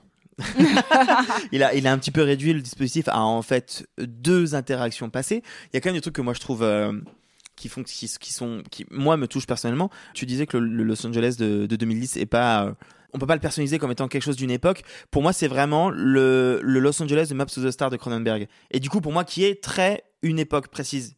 Et je suis pas sûr qu'on puisse C'est le... aussi le Los Angeles du Canyons de Paul Schrader aussi. euh, Donc oui, pour le coup, je suis un peu d'accord avec Tu vois ce que je veux dire? Donc c'est pas exactement celui de 2024. Pour moi, ça fonctionne un petit peu Non, là-dessus. non, non, pas de Et- 2024, mais c'est juste que je, je le trouve. euh, par rapport au travail de DA d'avant, je, je trouve qu'il est un peu banal.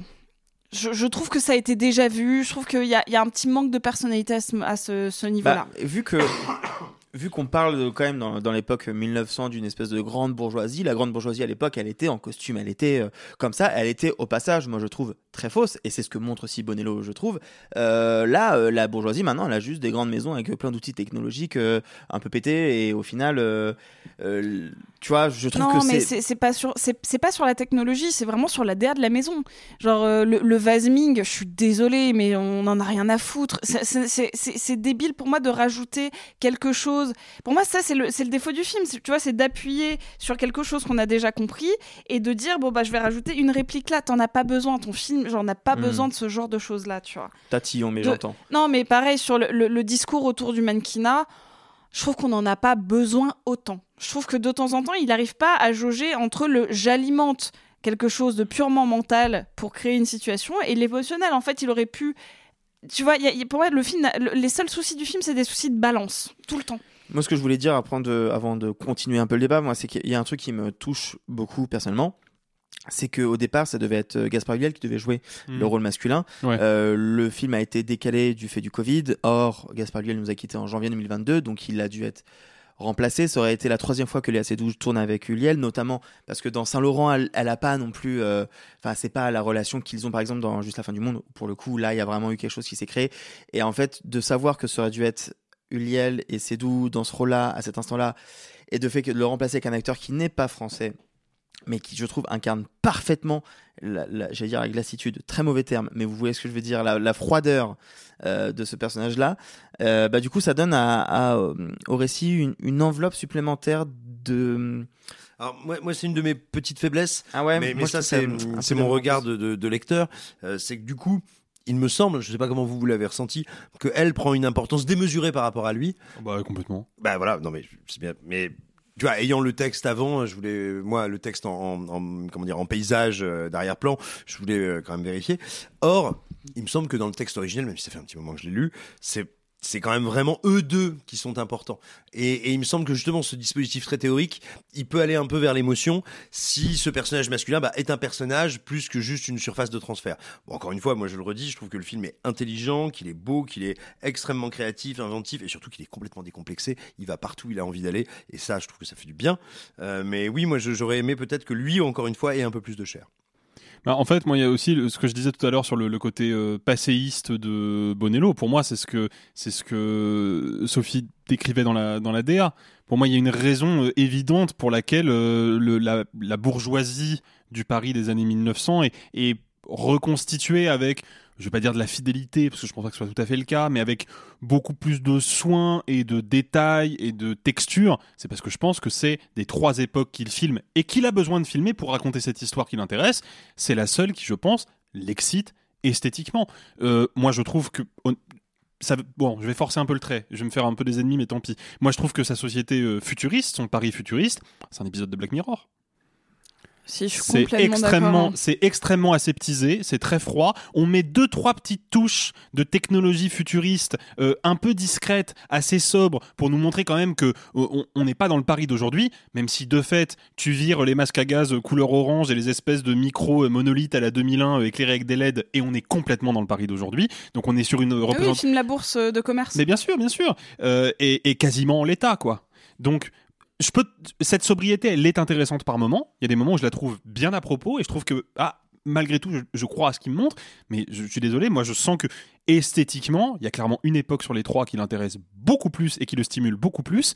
Et ça crée un déséquilibre dans le film, à mon sens, quoi. Je ne sais pas si c'est pour ça, je veux pas prêter des, des, des attentions ou autres. C'est un film qui a coûté que, et je dis bien que parce que je trouve que c'est quand même extrêmement ambitieux, que 7 millions de dollars. D'euros, Mhm. pardon. Euh, faire des décors futuristes, on sait que ce que ça implique en termes de coûts supplémentaires, etc. Je ah, pense tu qu'il peux a été aussi... limité. Non, mais tu peux, tu peux ne rien filmer du tout et suggérer l'existence à l'extérieur d'une société dystopique largement euh, différente de la nôtre. Euh, tu peux faire ce qu'il a fait, c'est-à-dire choisir de filmer les décors quasiment tels qu'ils sont, mais malgré tout, de les filmer et de, de, de mettre deux trois petites touches par-ci par-là. Je pense que c'est un choix en fait. Quand tu as des limites de budget, si tu as envie de, de sortir un petit peu de, de on va dire d'un nouvel académisme de la dystopie euh, technologique qui a été imposé euh, avec force euh, et souvent avec fracas par la série anglaise Black Mirror, si tu as envie de sortir de ce carcan-là, il y a des manières de le faire sans thune. Alors bon, ah, c'est pas ce qu'il a fait pour moi. moi, je suis- pour moi, il est dans la droite lignée. Moi, je suis pas tout à fait d'accord, même si, encore une fois, je trouve que c'est pas réussi à tous les coups, mais je suis pas tout à fait d'accord. Euh, il me semble que quelqu'un qui a mis en scène Nocturama ou Zombie Child est pas quelqu'un qui a un problème avec la modernité. Au contraire, il est capable d'en faire de, de l'esthétique. En revanche, je pense comme il a, on va dire, assez peu de euh, d'allant et de sympathie euh, pour pour ce qui nous attend ou ce qui redoute qui va ou en tout cas ce qui attend ces personnages bah, il le filme comme un truc très moche très théorique très froid très désincarné et Et moi, je trouve que ça fonctionne. Mais, mais je pense que, euh, et encore une fois, je pense pas qu'il le fasse comme un truc de boomer. Il raconte des gens qui passent à côté de leur vie. Et ils Oui, mais à cause de quoi passe-t-il à côté de leur vie? Mais euh, de même, c'est eux qui sont médiocres. Non, bah non. Bah, ah non, je- moi je suis bah, pas d'accord du bah tout. non. Pour moi, c'est vraiment eux qui sont médiocres. Et, et, et on va dire, ils- comment dire, ils, ne peuvent pas non plus saisir ou appréhender de manière intelligente le monde qui est autour d'eux. Mais pour moi, c'est vraiment eux qui sont d'énormes merdes. Et le personnage de Léa Seydoux, c'est, un personnage affreux dans le film. Oh non, je suis pas d'accord. Je trouve que vraiment, il. Bah, bah, c'est. Voilà, encore une fois de la nuance. Bertrand Bonello adore, il la sublime, euh, Léa Seydoux dans le film. Euh, je trouve que. Elle n'a jamais été aussi belle, elle a jamais été aussi euh, désirable, aussi euh, sublimée. C'est-à-dire que, et encore une fois, on revient sur cette époque du passé, il y a une scène sous l'eau qui est je pense euh, vraiment la plus belle apparition au cinéma de Léa Seydoux depuis La vie d'Adèle parce que et encore c'est pas le rôle où elle a plus euh, sublimé au contraire elle est plus en chair genre il y, y a un truc on va sur le tangible et le concret là c'est une déesse dedans enfin il la filme comme ça il va reprendre des imageries euh, de peinture euh, euh, romantique antique enfin franchement à un moment quand, quand elle se met et c'est pas un spoil hein, elle se met en nuisette et elle va dans une dans, de l'eau sa peau, il la filme comme si c'était euh, une peau euh, chez Botticelli. La référence est là. Et, et- donc, de- d'en faire, entre guillemets, la personne responsable de passer à côté de sa vie, je trouve que ça marche pas parce qu'il il, il y, a un- il y a un décalage entre la manière de la filmer et ce qu'il veut en faire. Et c'est pas grave parce que je trouve qu'il lui offre, malgré ça, un de ses rôles les plus intéressants parce qu'elle arrive à tenir cette espèce de nuance. Encore une fois, je pinaille. Globalement, j'aime beaucoup le film. Mais je trouve ça dommage parce que pour moi, on est passé à pas grand chose du chef-d'œuvre. Mais vraiment à pas grand chose. On est passé, si je pinaille comme ça, c'est parce qu'on n'est pas très très loin. Et, euh, et c'est là, mais je trouve que c'est. Léa Seydoux, euh, je, je la trouve incroyable. Et en effet, elle incarne un personnage qui est pas censé l'être. Et c'est moi là où il y a un petit, euh, un petit. Moi, je trouve que je, je terminerai là-dessus si, si vous avez des choses à rajouter, mais euh, je- il y a juste deux, deux petites choses. Déjà, la première, je me suis trompé. C'est pas du tout sur euh, Magnota, je pense qu'il s'est inspiré, mais c'est sur le euh, l'autre, un autre incel qui était coupable de la tuerie de. Parce que Magnota, c'est pas un incel. Hein. Non, c'est pas un incel. C'est C'est, c'est un mangeur de chatons et euh, un cannibale homosexuel, mais c'est pas un Oui, incel ça. du coup. Et- Beaucoup plus recommandable du coup, Voilà. comme personne. Non, Bah, déjà, fun. Non, inspiré sur le coupable de la tuerie d'Isla Vista qui est euh, Elliot Roger. Ah qui, putain, lui, pour le oui, coup, bah oui, filmé. incels. Voilà. Je me disais bien que ça buguait avec. Magnota, mais oui, effectivement, trop dur. ouais. Non, je voudrais juste terminer. Pour les gens qui nous écoutent, euh, pensez à moi, la toute dernière seconde du film. Pour moi, si le personnage a deux possibilités, soit il réagit d'une manière, soit il réagit d'une autre. Le fait qu'il réagisse de cette manière-là fait que le film, pour moi, est un chef-d'œuvre. Si elle ne réagit pas comme ça, le film plante complètement tout son discours et j'ai eu très peur de ce qui allait se passer sur ces dernières secondes. J'en dis pas plus. Voyez le film, on en discutera si ça vous intéresse dans les commentaires. Mais je trouve que c'est sur cette toute fin que je trouve brillant. Et non, je parle pas du générique avec le QR code. On n'avait même pas spoilé ça. Mais tu l'avais dit, tu l'avais dit à Venise. C'était notre avis sur La Bête, le dernier film de Bertrand Bonello avec Léa Seydoux et Georges Maquet. Et vous, est-ce que vous êtes plutôt bête ou... euh, Alors, petit truc, j'ai écrit cette blague il y a quelques heures et étrangement, et le monde a elle changé ne depuis. fonctionne plus, mais je vous la fais quand même. Et vous, est-ce que vous êtes plutôt bête ou actuel ministre de l'Éducation nationale? Ah non, avec Beloubet, ça marche toujours. hein. Ah, c'est vrai que là, oui, oui, non, oui, euh, pour les pour les auditeurs et auditrices euh, qui nous écoutent, euh, ouais, on, on vient d'apprendre là que Amélie euh, Oudéa Castera, AOC, qu'on l'appelle par chez nous, euh, a lâché l'éducation nationale, mais elle a conservé le ministère des Sports, donc ça va en vrai. Oui, mais franchement, à, à deux heures, ma, À deux blague, heures près, ma, ma franchement, blague marchait ça encore. fait- Franchement, t'inquiète, ça fonctionne aussi avec Beloubé, vraiment. Ouais, ça fait un mois minimum qu'on attend qu'il la tège, et le mec la tège de sorte à ce que ça nique ta vanne. Ouais, franchement, Macron démission. Euh, sur une note un peu cool, j'ai envie de dire, Sébastien Vanitschek va réaliser une suite à Evil Dead de Sam Raimi. On avait été plutôt mitigé ou en tout cas en désaccord autour de cette table sur le dernier épisode de la saga Evil Dead, Evil Dead, Ra- Evil Dead Rise. Mitigé? On a tous trouvé ça nul à chier, non Sauf Simon. Sauf Simon. Sauf celui qui a bon goût, parce Oh que là c'est très bien. t'avais- C'est aimé pas- ça À ce stade-là, c'est pas mitigé. C'est vraiment une goutte de vodka au milieu du cocktail, quoi. Quel bâtard.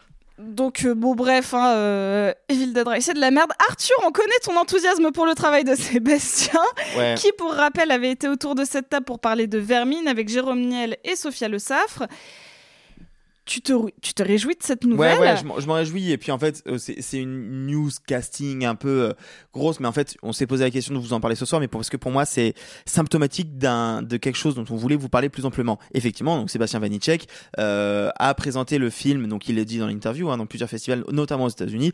euh, où il était pas fort reparti avec des grands prix et où il a été repéré par certains cinéastes, dont un certain Sam Raimi. Euh, Jamais entendu parler. Jamais entendu parler. Euh, il, et il se trouve que euh, Vanitschek, euh, que j'ai croisé le jour de l'annonce, m'a expliqué un petit peu qu'en fait, il a été euh, approché avant même la sortie française en décembre par à peu près tous les studios de la Terre euh, et qu'il a eu des rendez-vous avec littéralement tout le monde, mais quand je dis tout le monde, c'est vraiment tout le monde. Et qu'à un moment, il a quand même tiqué quand il s'est rendu compte que là où il y avait le plus de demandes de rendez-vous, c'était chez New Line et euh, Ghost House Pictures, qui est la boîte de prod de Sam Raimi, et la Warner. Et il a commencé à comprendre qu'effectivement, vers quoi, et vers quoi ça pourrait aller. Et, et ce pourquoi il a accepté, et c'est intéressant, et c'est ça dont je veux qu'on discute, c'est que on a eu quand même depuis 20 ans des cinéastes français qui font un premier film de genre en France, un film d'horreur, remarqué pas nécessairement en France, mais ailleurs, et où du coup les États-Unis disent Hey, il sait bien faire le travail, lui, je vais le récupérer pour un autre projet. Parfois ça pue la merde, parfois pas. Et euh, ça, bah, on pense notamment à Alexandre Aja. Euh, moi j'aime beaucoup euh, Piranha 3D personnellement. Mm, bien sûr. Euh, C'est un chef-d'œuvre C'est super, Piranha Piranha 3D, 3D. hein, c'est génial. Ou la colline à deux yeux. Oui, ou la colline colline à des des yeux yeux, qui est super aussi. Il y en a d'autres où c'est moins réussi, je sais pas si on va les citer, mais voilà. Mais en tout cas, il y a quand même ce truc de, effectivement, on accapare les talents. Ce qui est intéressant avec ce qu'a réussi à négocier Vanitschek, c'est qu'il, Sa- Sam Raimi, il, il explique en interview, je recommence.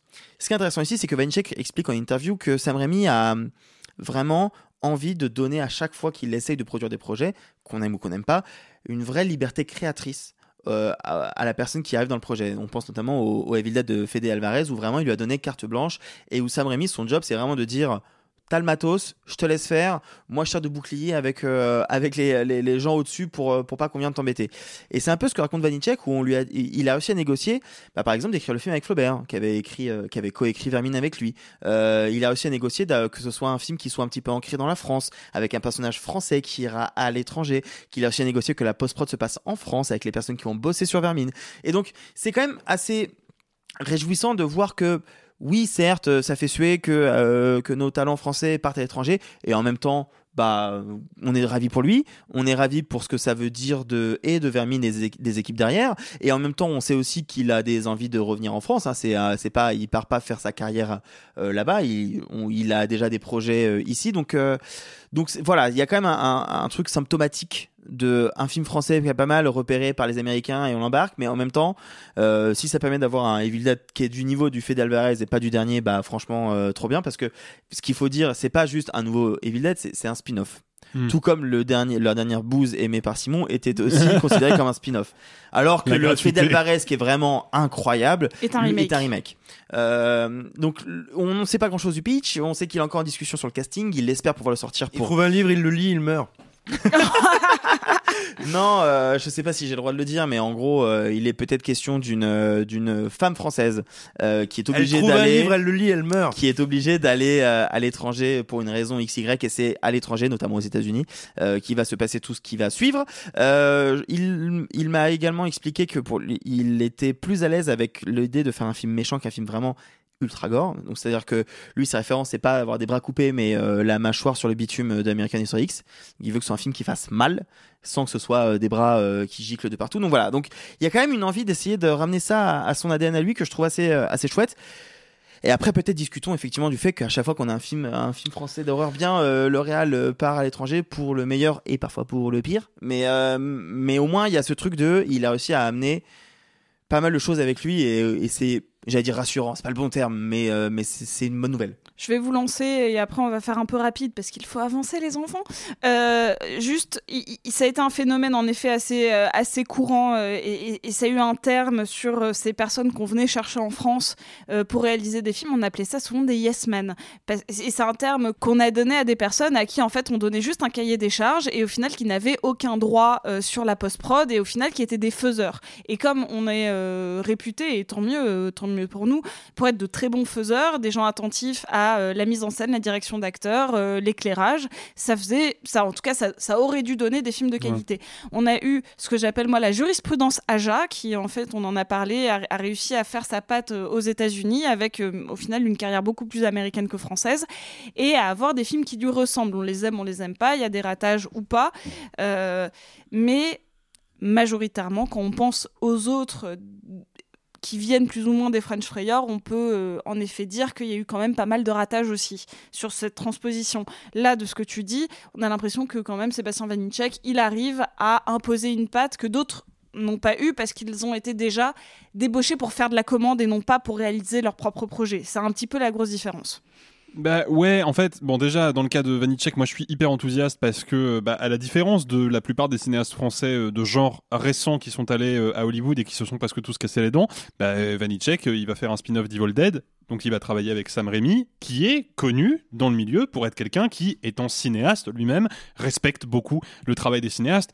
Et il n'est pas le seul, hein, d'ailleurs, la plupart du temps, quand vous avez des cinéastes qui sont producteurs, à un moment ou à un autre, leur rôle va être de faire tampon entre la prod et le cinéaste. Euh, Sophie et moi, on avait eu la chance de rencontrer au BIF il y a quelques temps maintenant euh, Juan Antonio Bayona, euh, et quand on lui avait parlé de Jurassic World 2, il nous avait expliqué que toutes les images les plus iconiques du film, c'était ces images à lui, c'était ce qu'il avait pu injecter dans le film, et au moment des- où ils ont projeté les premiers montages à la production, évidemment, la production a dit oui, mais non, mais ça, ces plans-là, ça sert à rien et ça saute. Et le dinosaure dans les nuages, rien Voilà. à foutre. Voilà, bah, ça, ça sert à rien. euh, c'est un peu trop émotionnel, c'est un peu trop triste, ça saute. S'il n'y avait pas eu Steven Spielberg, tous les plans auraient sauté. Ah, Tous. si tu Même- disais même- pas mais- Steven Spielberg, mais- tu explosais quoi. Non mais parce que Même dans la chambre euh, Parce que moi, pour alors, moi, c'est ça un des plus beaux plans de ça Jurassic peut-être World 2. pas hein, parce qu'ils euh, l'ont ils l'ont engagé pour réaliser cette séquence-là, mais tout le reste du film euh, c'était c'était compliqué pour lui.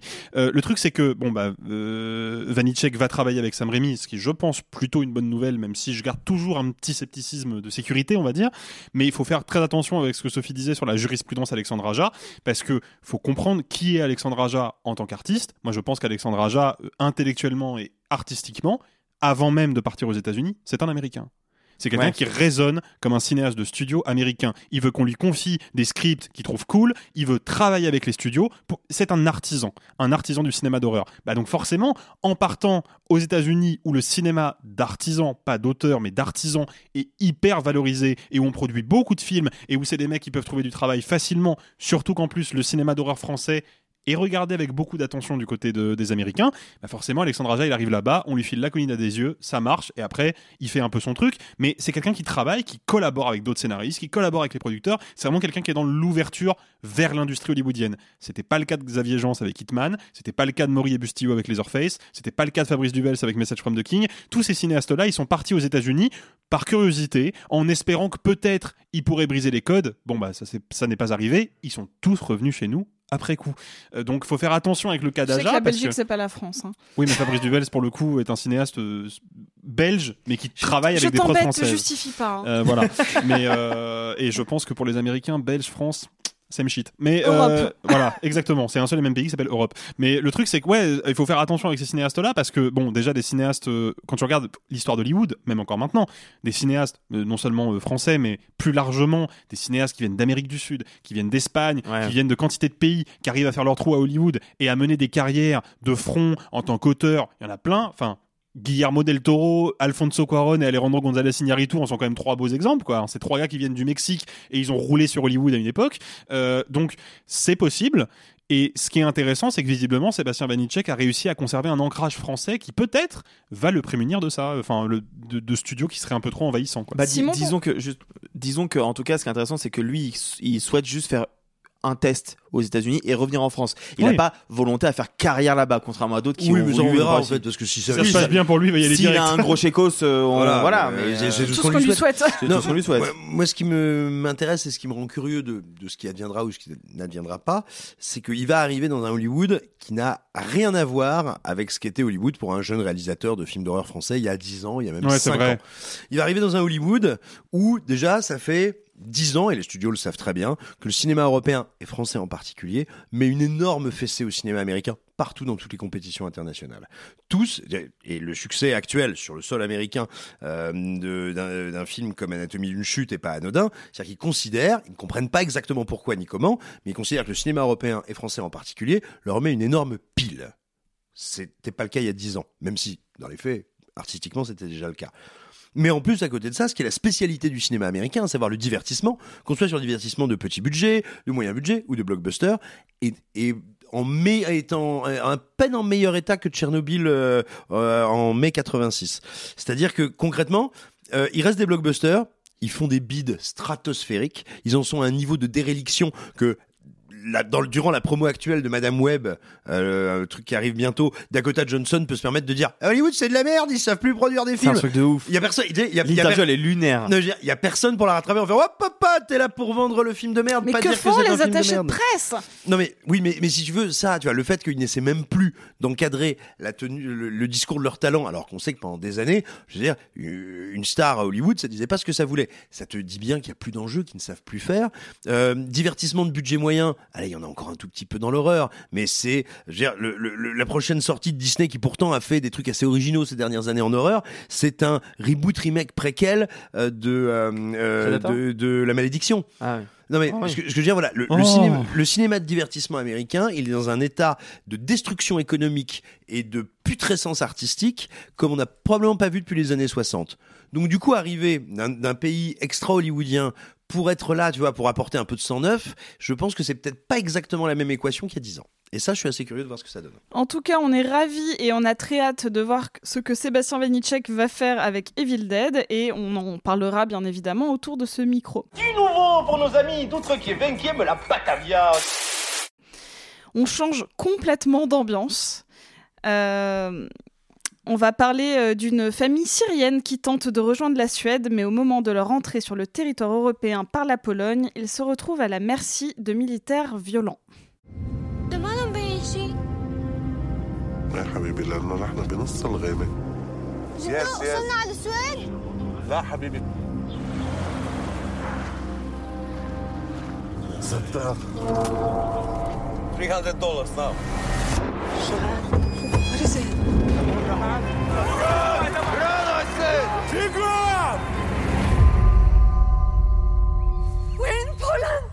Green Border, le nouveau film d'Agnieszka Hollande, qui avait notamment enthousiasmé la critique avec L'ombre de Staline en 2019. Bah, autour de cette table, on en pense quoi? Alexis, à toi l'honneur, parce que je crois que tu trouves que le film commence plutôt bien. Je t'ai même entendu utiliser l'adjectif. Spielbergien. Ouais, je sais, je sais que j'en parle souvent, mais des fois, c'est des fois, c'est à juste titre. Est-ce que Euh, si tu le dis trois fois, il apparaît comme Beetlejuice J'ai essayé, non. Euh, non, le truc c'est bon. Alors pourquoi euh, Green Board- pourquoi Green Border? J'ai toujours envie de dire Green Order, je sais pas pourquoi. Green Hornet, mais rien à voir. Dire. pourquoi Green Border C'est Spielbergien? Bon, alors déjà, il est assez évident que le film entretient une parenté euh, assez superficielle, mais qui vaut le coup d'être relevée avec euh, bah, un film de Spielberg qui s'appelle La liste de Schindler. Nous avons affaire à une juive euh, qui tourne en Pologne, un film en noir et blanc sur des minorités ethniques qui sont exilées, euh, meurtries, brutalisées, ostracisées par des forces de l'ordre racistes endoctrinés, à qui on a lavé le cerveau et à qui on vend des, fausses informations sur bah, ce que c'est vraiment que l'avenir de l'humanité, sur la réalité politique de la Pologne, etc. Donc évidemment qu'on pense à la machine euh, concentrationnaire nazie, et donc on pense à la liste de Schindler, d'autant plus que Agnieszka Hollande, elle partage un point commun avec euh, Spielberg, outre le fait d'être juive, c'est qu'elle est née en 48. C'est-à-dire que comme Spielberg, qui lui en plus est né de l'autre côté de l'Atlantique, elle est née juste après la Seconde Guerre mondiale. Donc évidemment, en tant que juive, elle a grandi avec les fantômes de la Shoah et ça l'a certainement façonnée comme individu, mais elle n'en a été ni la victime, ni le témoin direct. Et ça, je pense que ça façonne un tout petit peu ton point de vue. C'est aussi une parenté, euh, et là, c'est un peu plus sérieux quand même, une parenté esthétique, euh, notamment sur une certaine manière d'envisager le découpage. Il y a un effet de découpage qui est devenu l'une des signatures de Spielberg, qui est de réunir en un seul plan plusieurs plans successifs. Je, me fais comprendre.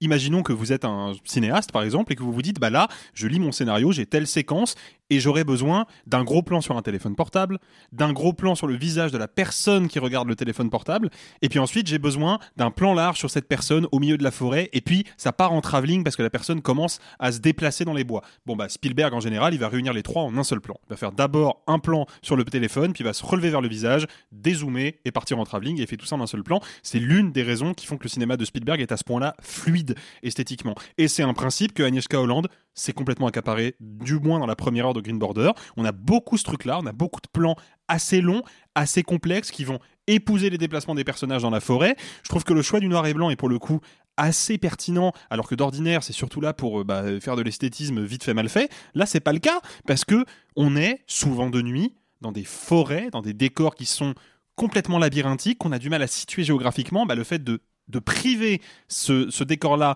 de ses couleurs fait que bah, d'un seul coup c'est encore plus dur pour le spectateur de s'y repérer, c'est encore plus déroutant et ça permet de se sentir proche des personnages. Parce qu'il faut le dire, le film est chapitré, il est en plusieurs sections et la première section, on est complètement du côté de ce groupe de migrants assez hétérogènes d'ailleurs, parce qu'il y en a qui viennent de Syrie, d'autres d'Afghanistan, euh, d'autres euh, du Maroc, il y en a qui parlent français, d'autres qui parlent que euh, arabe, d'autres qui parlent arabe et anglais.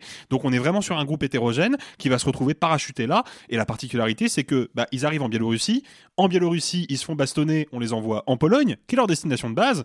Puis en Pologne, bah, ils se font bastonner, on les renvoie en Biélorussie, et ce, ainsi de suite. Donc c'est des personnages qui sont coincés dans une espèce de no man's land. Et là encore, trouve que le noir et blanc sert plutôt bien le côté perdition euh, des personnages.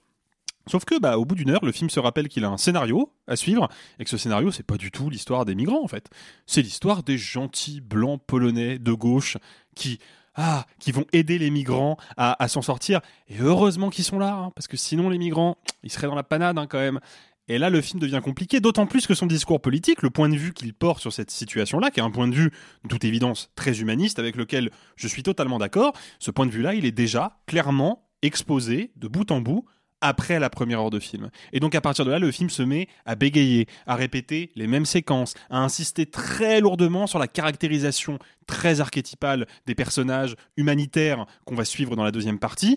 Et du coup, j'ai l'impression que le film essaye vraiment de me faire émerger des héros, des grandes figures héroïques qui vont être capables de lutter contre l'oppresseur et de faire valoir le droit des opprimés qui évidemment ne sont pas capables de se défendre tout seuls. Euh, alors évidemment il y a une partie de, de réalité euh, politique là-dedans. Hein. Euh, quand vous êtes un migrant sans le sou, sans argent, sans téléphone au milieu de la forêt et que vous tombez sur les gardes frontières polonais, bah, vous n'allez pas gagner le combat. Malheureusement c'est vrai. Mais la manière qu'a le film de le raconter et d'insister très lourdement sur la nécessité d'avoir des blancs polonais qui sont dans le camp du bien, fait que bah, le film devient, peut-être involontairement, mais il devient quand même, une espèce d'apologie du sauveur blanc, ou du white savior, comme on dit souvent euh, aux États-Unis. Et ça rend le film un petit peu gênant, D'autant plus que le film n'est pas avare en symbolisme un peu lourdingue et on va pas se mentir franchement superflu, comme ce moment où un garde-frontière polonais, évidemment le garde-frontière qui va commencer à se poser des questions sur le bien fondé de sa mission, euh, rentre chez lui, sa femme vient d'avoir un enfant euh, il y a très très peu de temps et le bébé de toute évidence a été malade et les toilettes sont cassées, donc bah, littéralement les toilettes sont remplies de merde et on va le montrer en train de récurer la merde dans les chiottes. Euh, et c'est évidemment une séquence qui a valeur de métaphore et qui nous dit bah, ce personnage-là, il est confronté à ce que l'humanité fait de plus crade et de plus répugnant, et il va littéralement mettre la merde de côté pour ne pas regarder la réalité en face. Bon, bah, ce genre de métaphore-là, on en a déjà vu plein. C'est lourdeau, c'est un peu prendre son spectateur pour un abruti parce que c'est mettre des coups de surligneur là où il n'y en avait pas besoin. Et c'est dommage parce que je trouve que pendant la première heure, le film est pas loin d'être irréprochable. Je ne sais pas si vous avez un peu suivi le fait que le film a eu une grosse polémique. Ah bah si, ouais. ouais. Est-ce que quelqu'un veut en parler du fait que notamment euh, le, bah, moi, le, ministre de la Justice euh, a critiqué euh, grandement le film. euh. Bah moi c'est c'est c'est un tout petit peu attaché avec une autre critique que j'ai avec le film. Mais euh, oui effectivement le film est, a, a été euh, très mal euh, reçu, en- notamment en Pologne. Euh, on l'accuse d'être totalement euh, anti-gouvernemental, euh, euh, pro-migrant, de, de ne pas bien traduire la réalité, etc. Ah etc. bah même pire que ça, puisque le ministre, le propagande. ministre- non mais le ministre dont parlait Sophie a, a clairement dit dans, le texte que euh, ce que faisait Agnieszka Holland, c'était l'équivalent de la propagande anti-polonaise du Troisième Reich. Euh, D'ailleurs, autre point commun avec Spielberg, qui s'était fait traiter de nazi à l'époque de la sortie de Munich.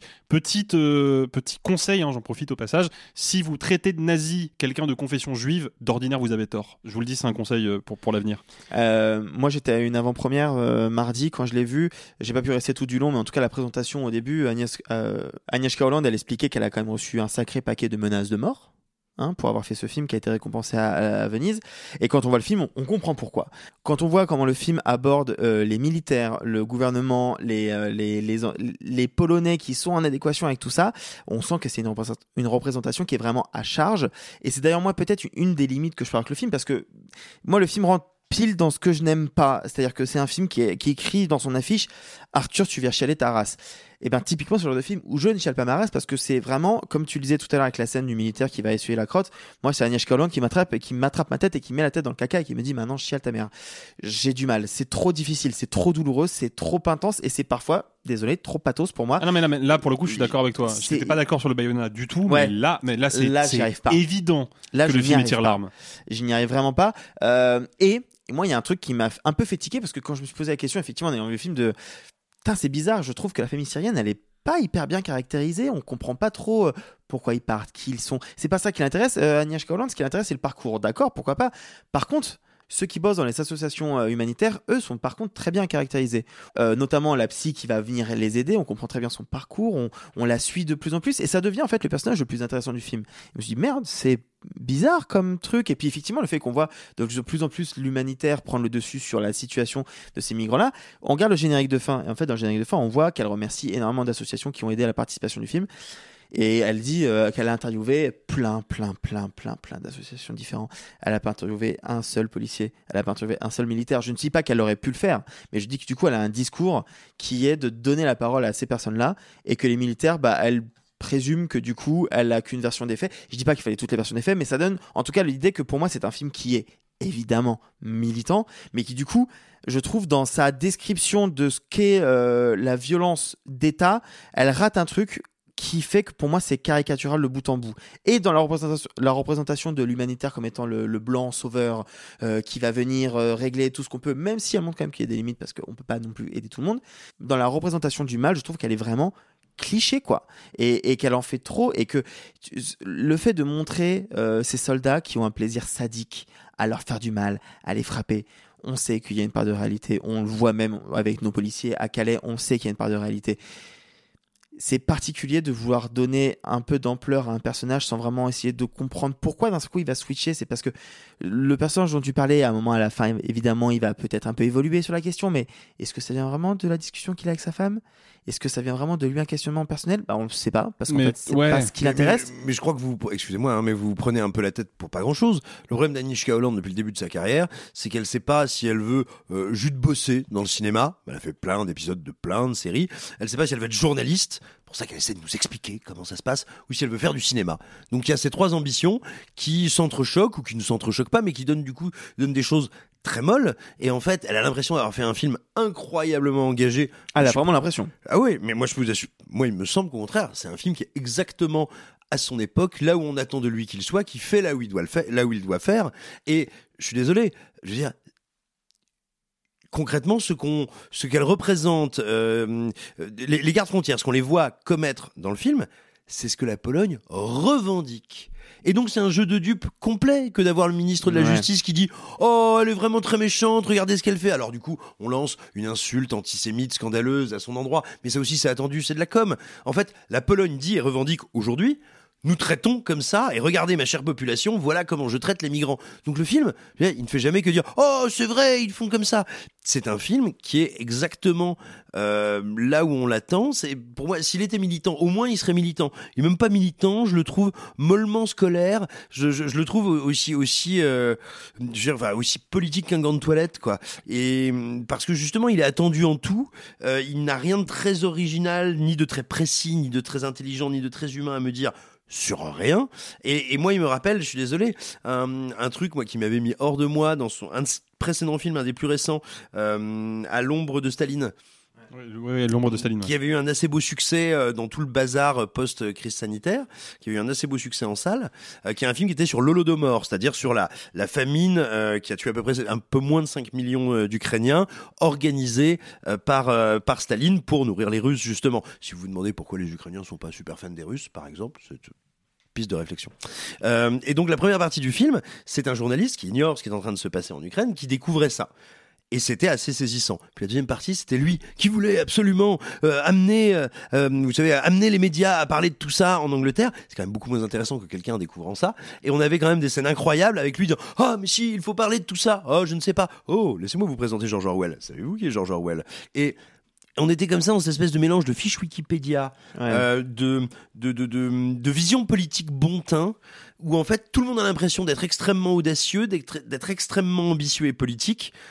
Alors que moi je trouve que ça ronronne pas mal, jusque dans ce noir et blanc, je suis désolé, même s'il est plus maîtrisé qu'ailleurs parfois, c'est quand même du noir et blanc parce qu'on parle des migrants. Si elle était sur un autre sujet, elle serait pas en noir et blanc.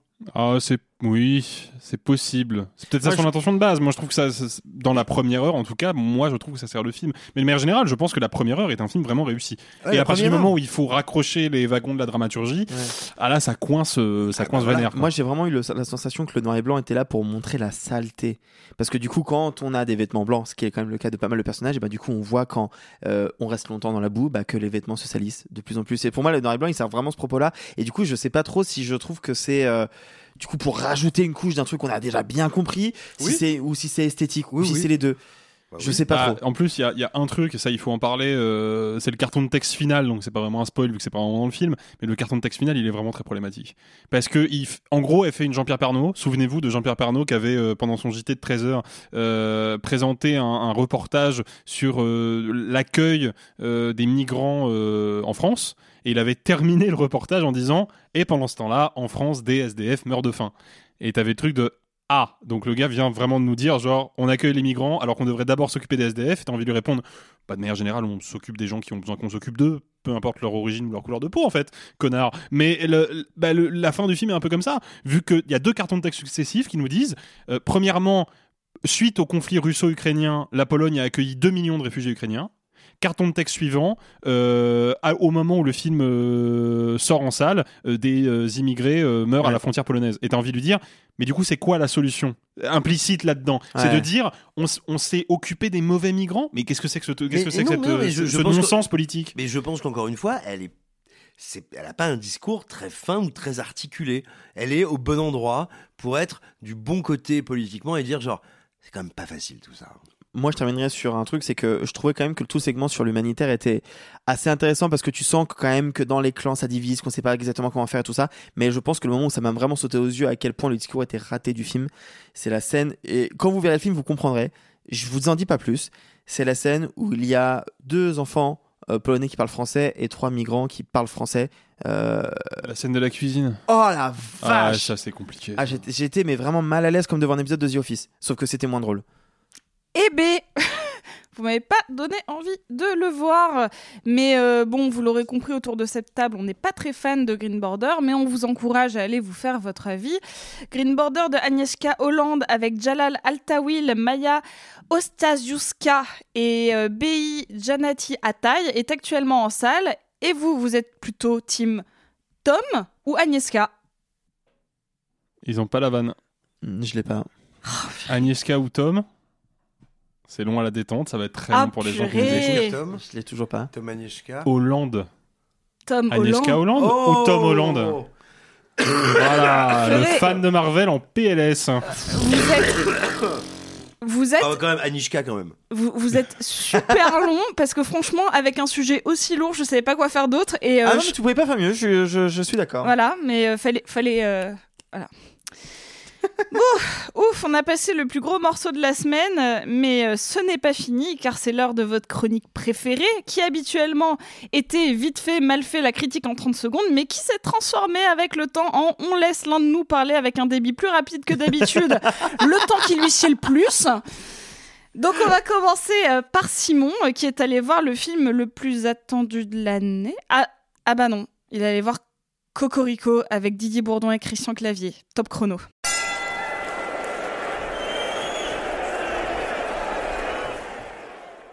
Mais oui, moi, moi j'ai une déviance, c'est que euh, euh, comme ça va pas trop mal dans ma vie et que je suis blanc, je peux regarder des grosses merdes racistes. Du coup, ça m'atteint un peu. Et je me disais, avec Cocorico, on peut peut-être avoir un peu le Avengers Assemble du cinéma raciste français.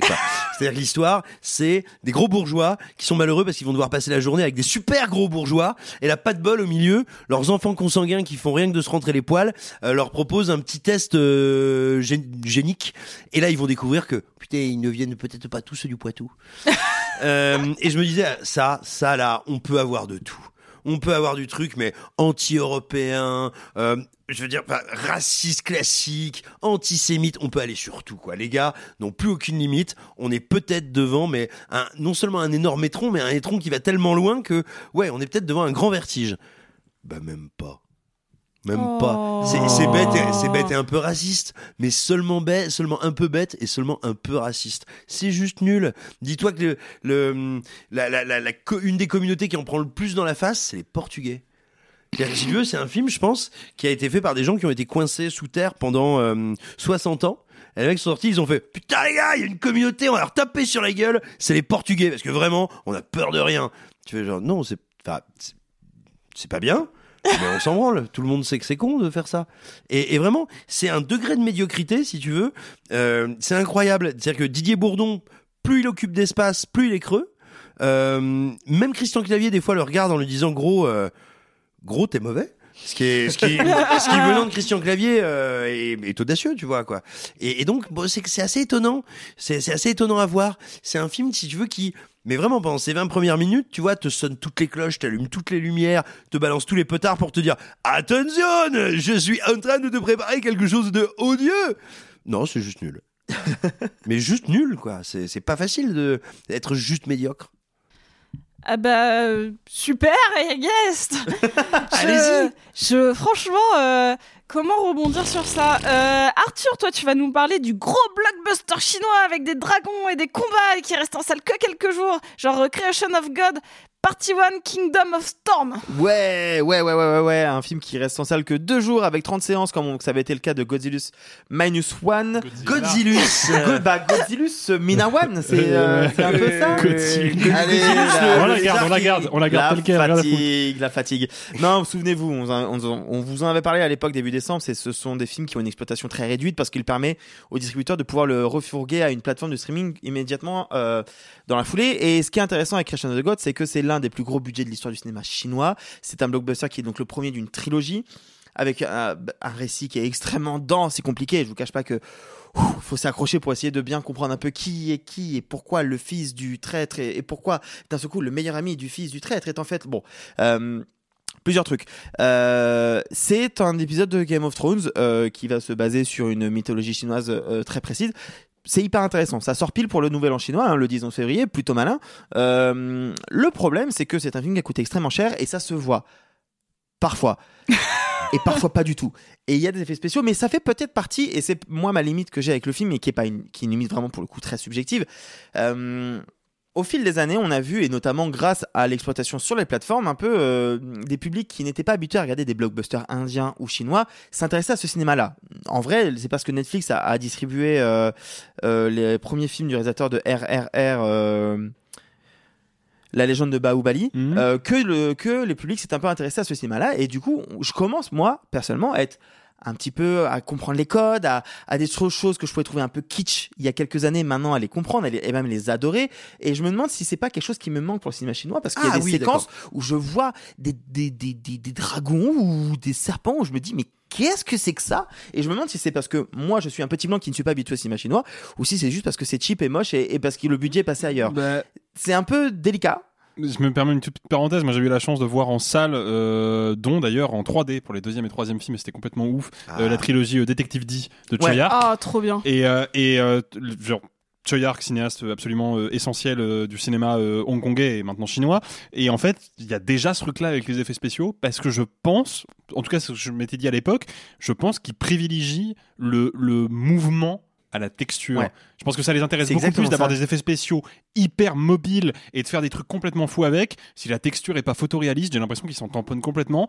Et, et c'est peut-être eux qui ont la solution au problème en fait. hein. Peut-être que nous on a des effets spéciaux numériques le cas. trop photoréalistes et que du coup on est encombré un peu, alors qu'eux ils se permettent des trucs complètement ouf. Mais en fait, t'as exactement mis le doigt sur le truc, c'est-à-dire que moi, c'est souvent la texture qui me, qui me semble un petit peu surprenante parce qu'on n'est pas habitué. Mais donc, bref, le film ne sort que sur euh, deux jours. Je vous conseille quand même d'y aller parce qu'encore une fois, ce type de blockbuster-là, on les a pas souvent en salle, même si c'est de plus en plus récurrent, ça reste une exception.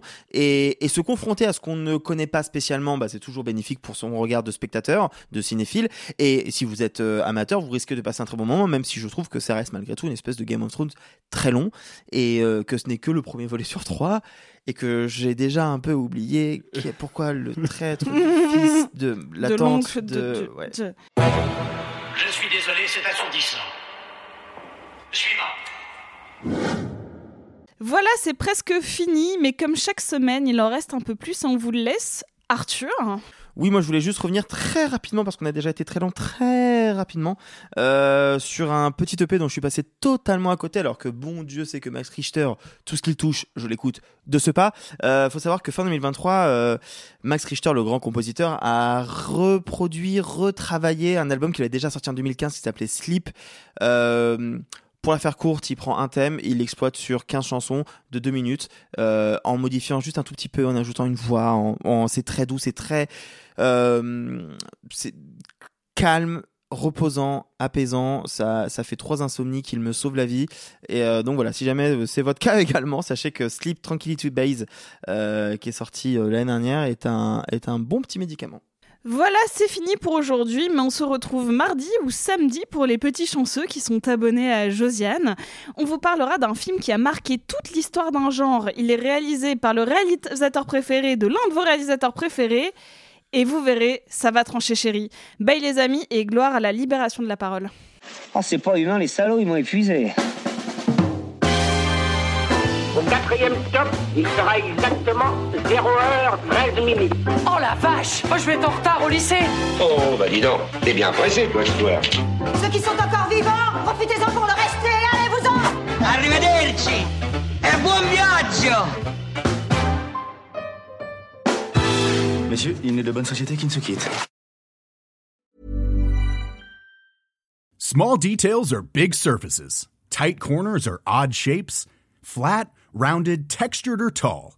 Whatever your next project, there's a spray paint pattern that's just right. Because Rust new Custom Spray 5 in 1 gives you control with five different spray patterns.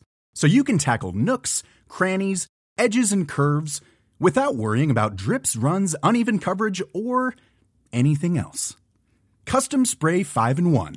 Only from Rust Mom deserves the best, and there's no better place to shop for Mother's Day than Whole Foods Market. They're your destination for unbeatable savings, from premium gifts to show-stopping flowers and irresistible desserts. Start by saving 33% with Prime on all body care and candles. Then get a 15-stem bunch of tulips for just $9.99 each with Prime. Round out Mom's menu with festive rosé, irresistible berry chantilly cake, and more special treats. Come celebrate Mother's Day at Whole Foods Market.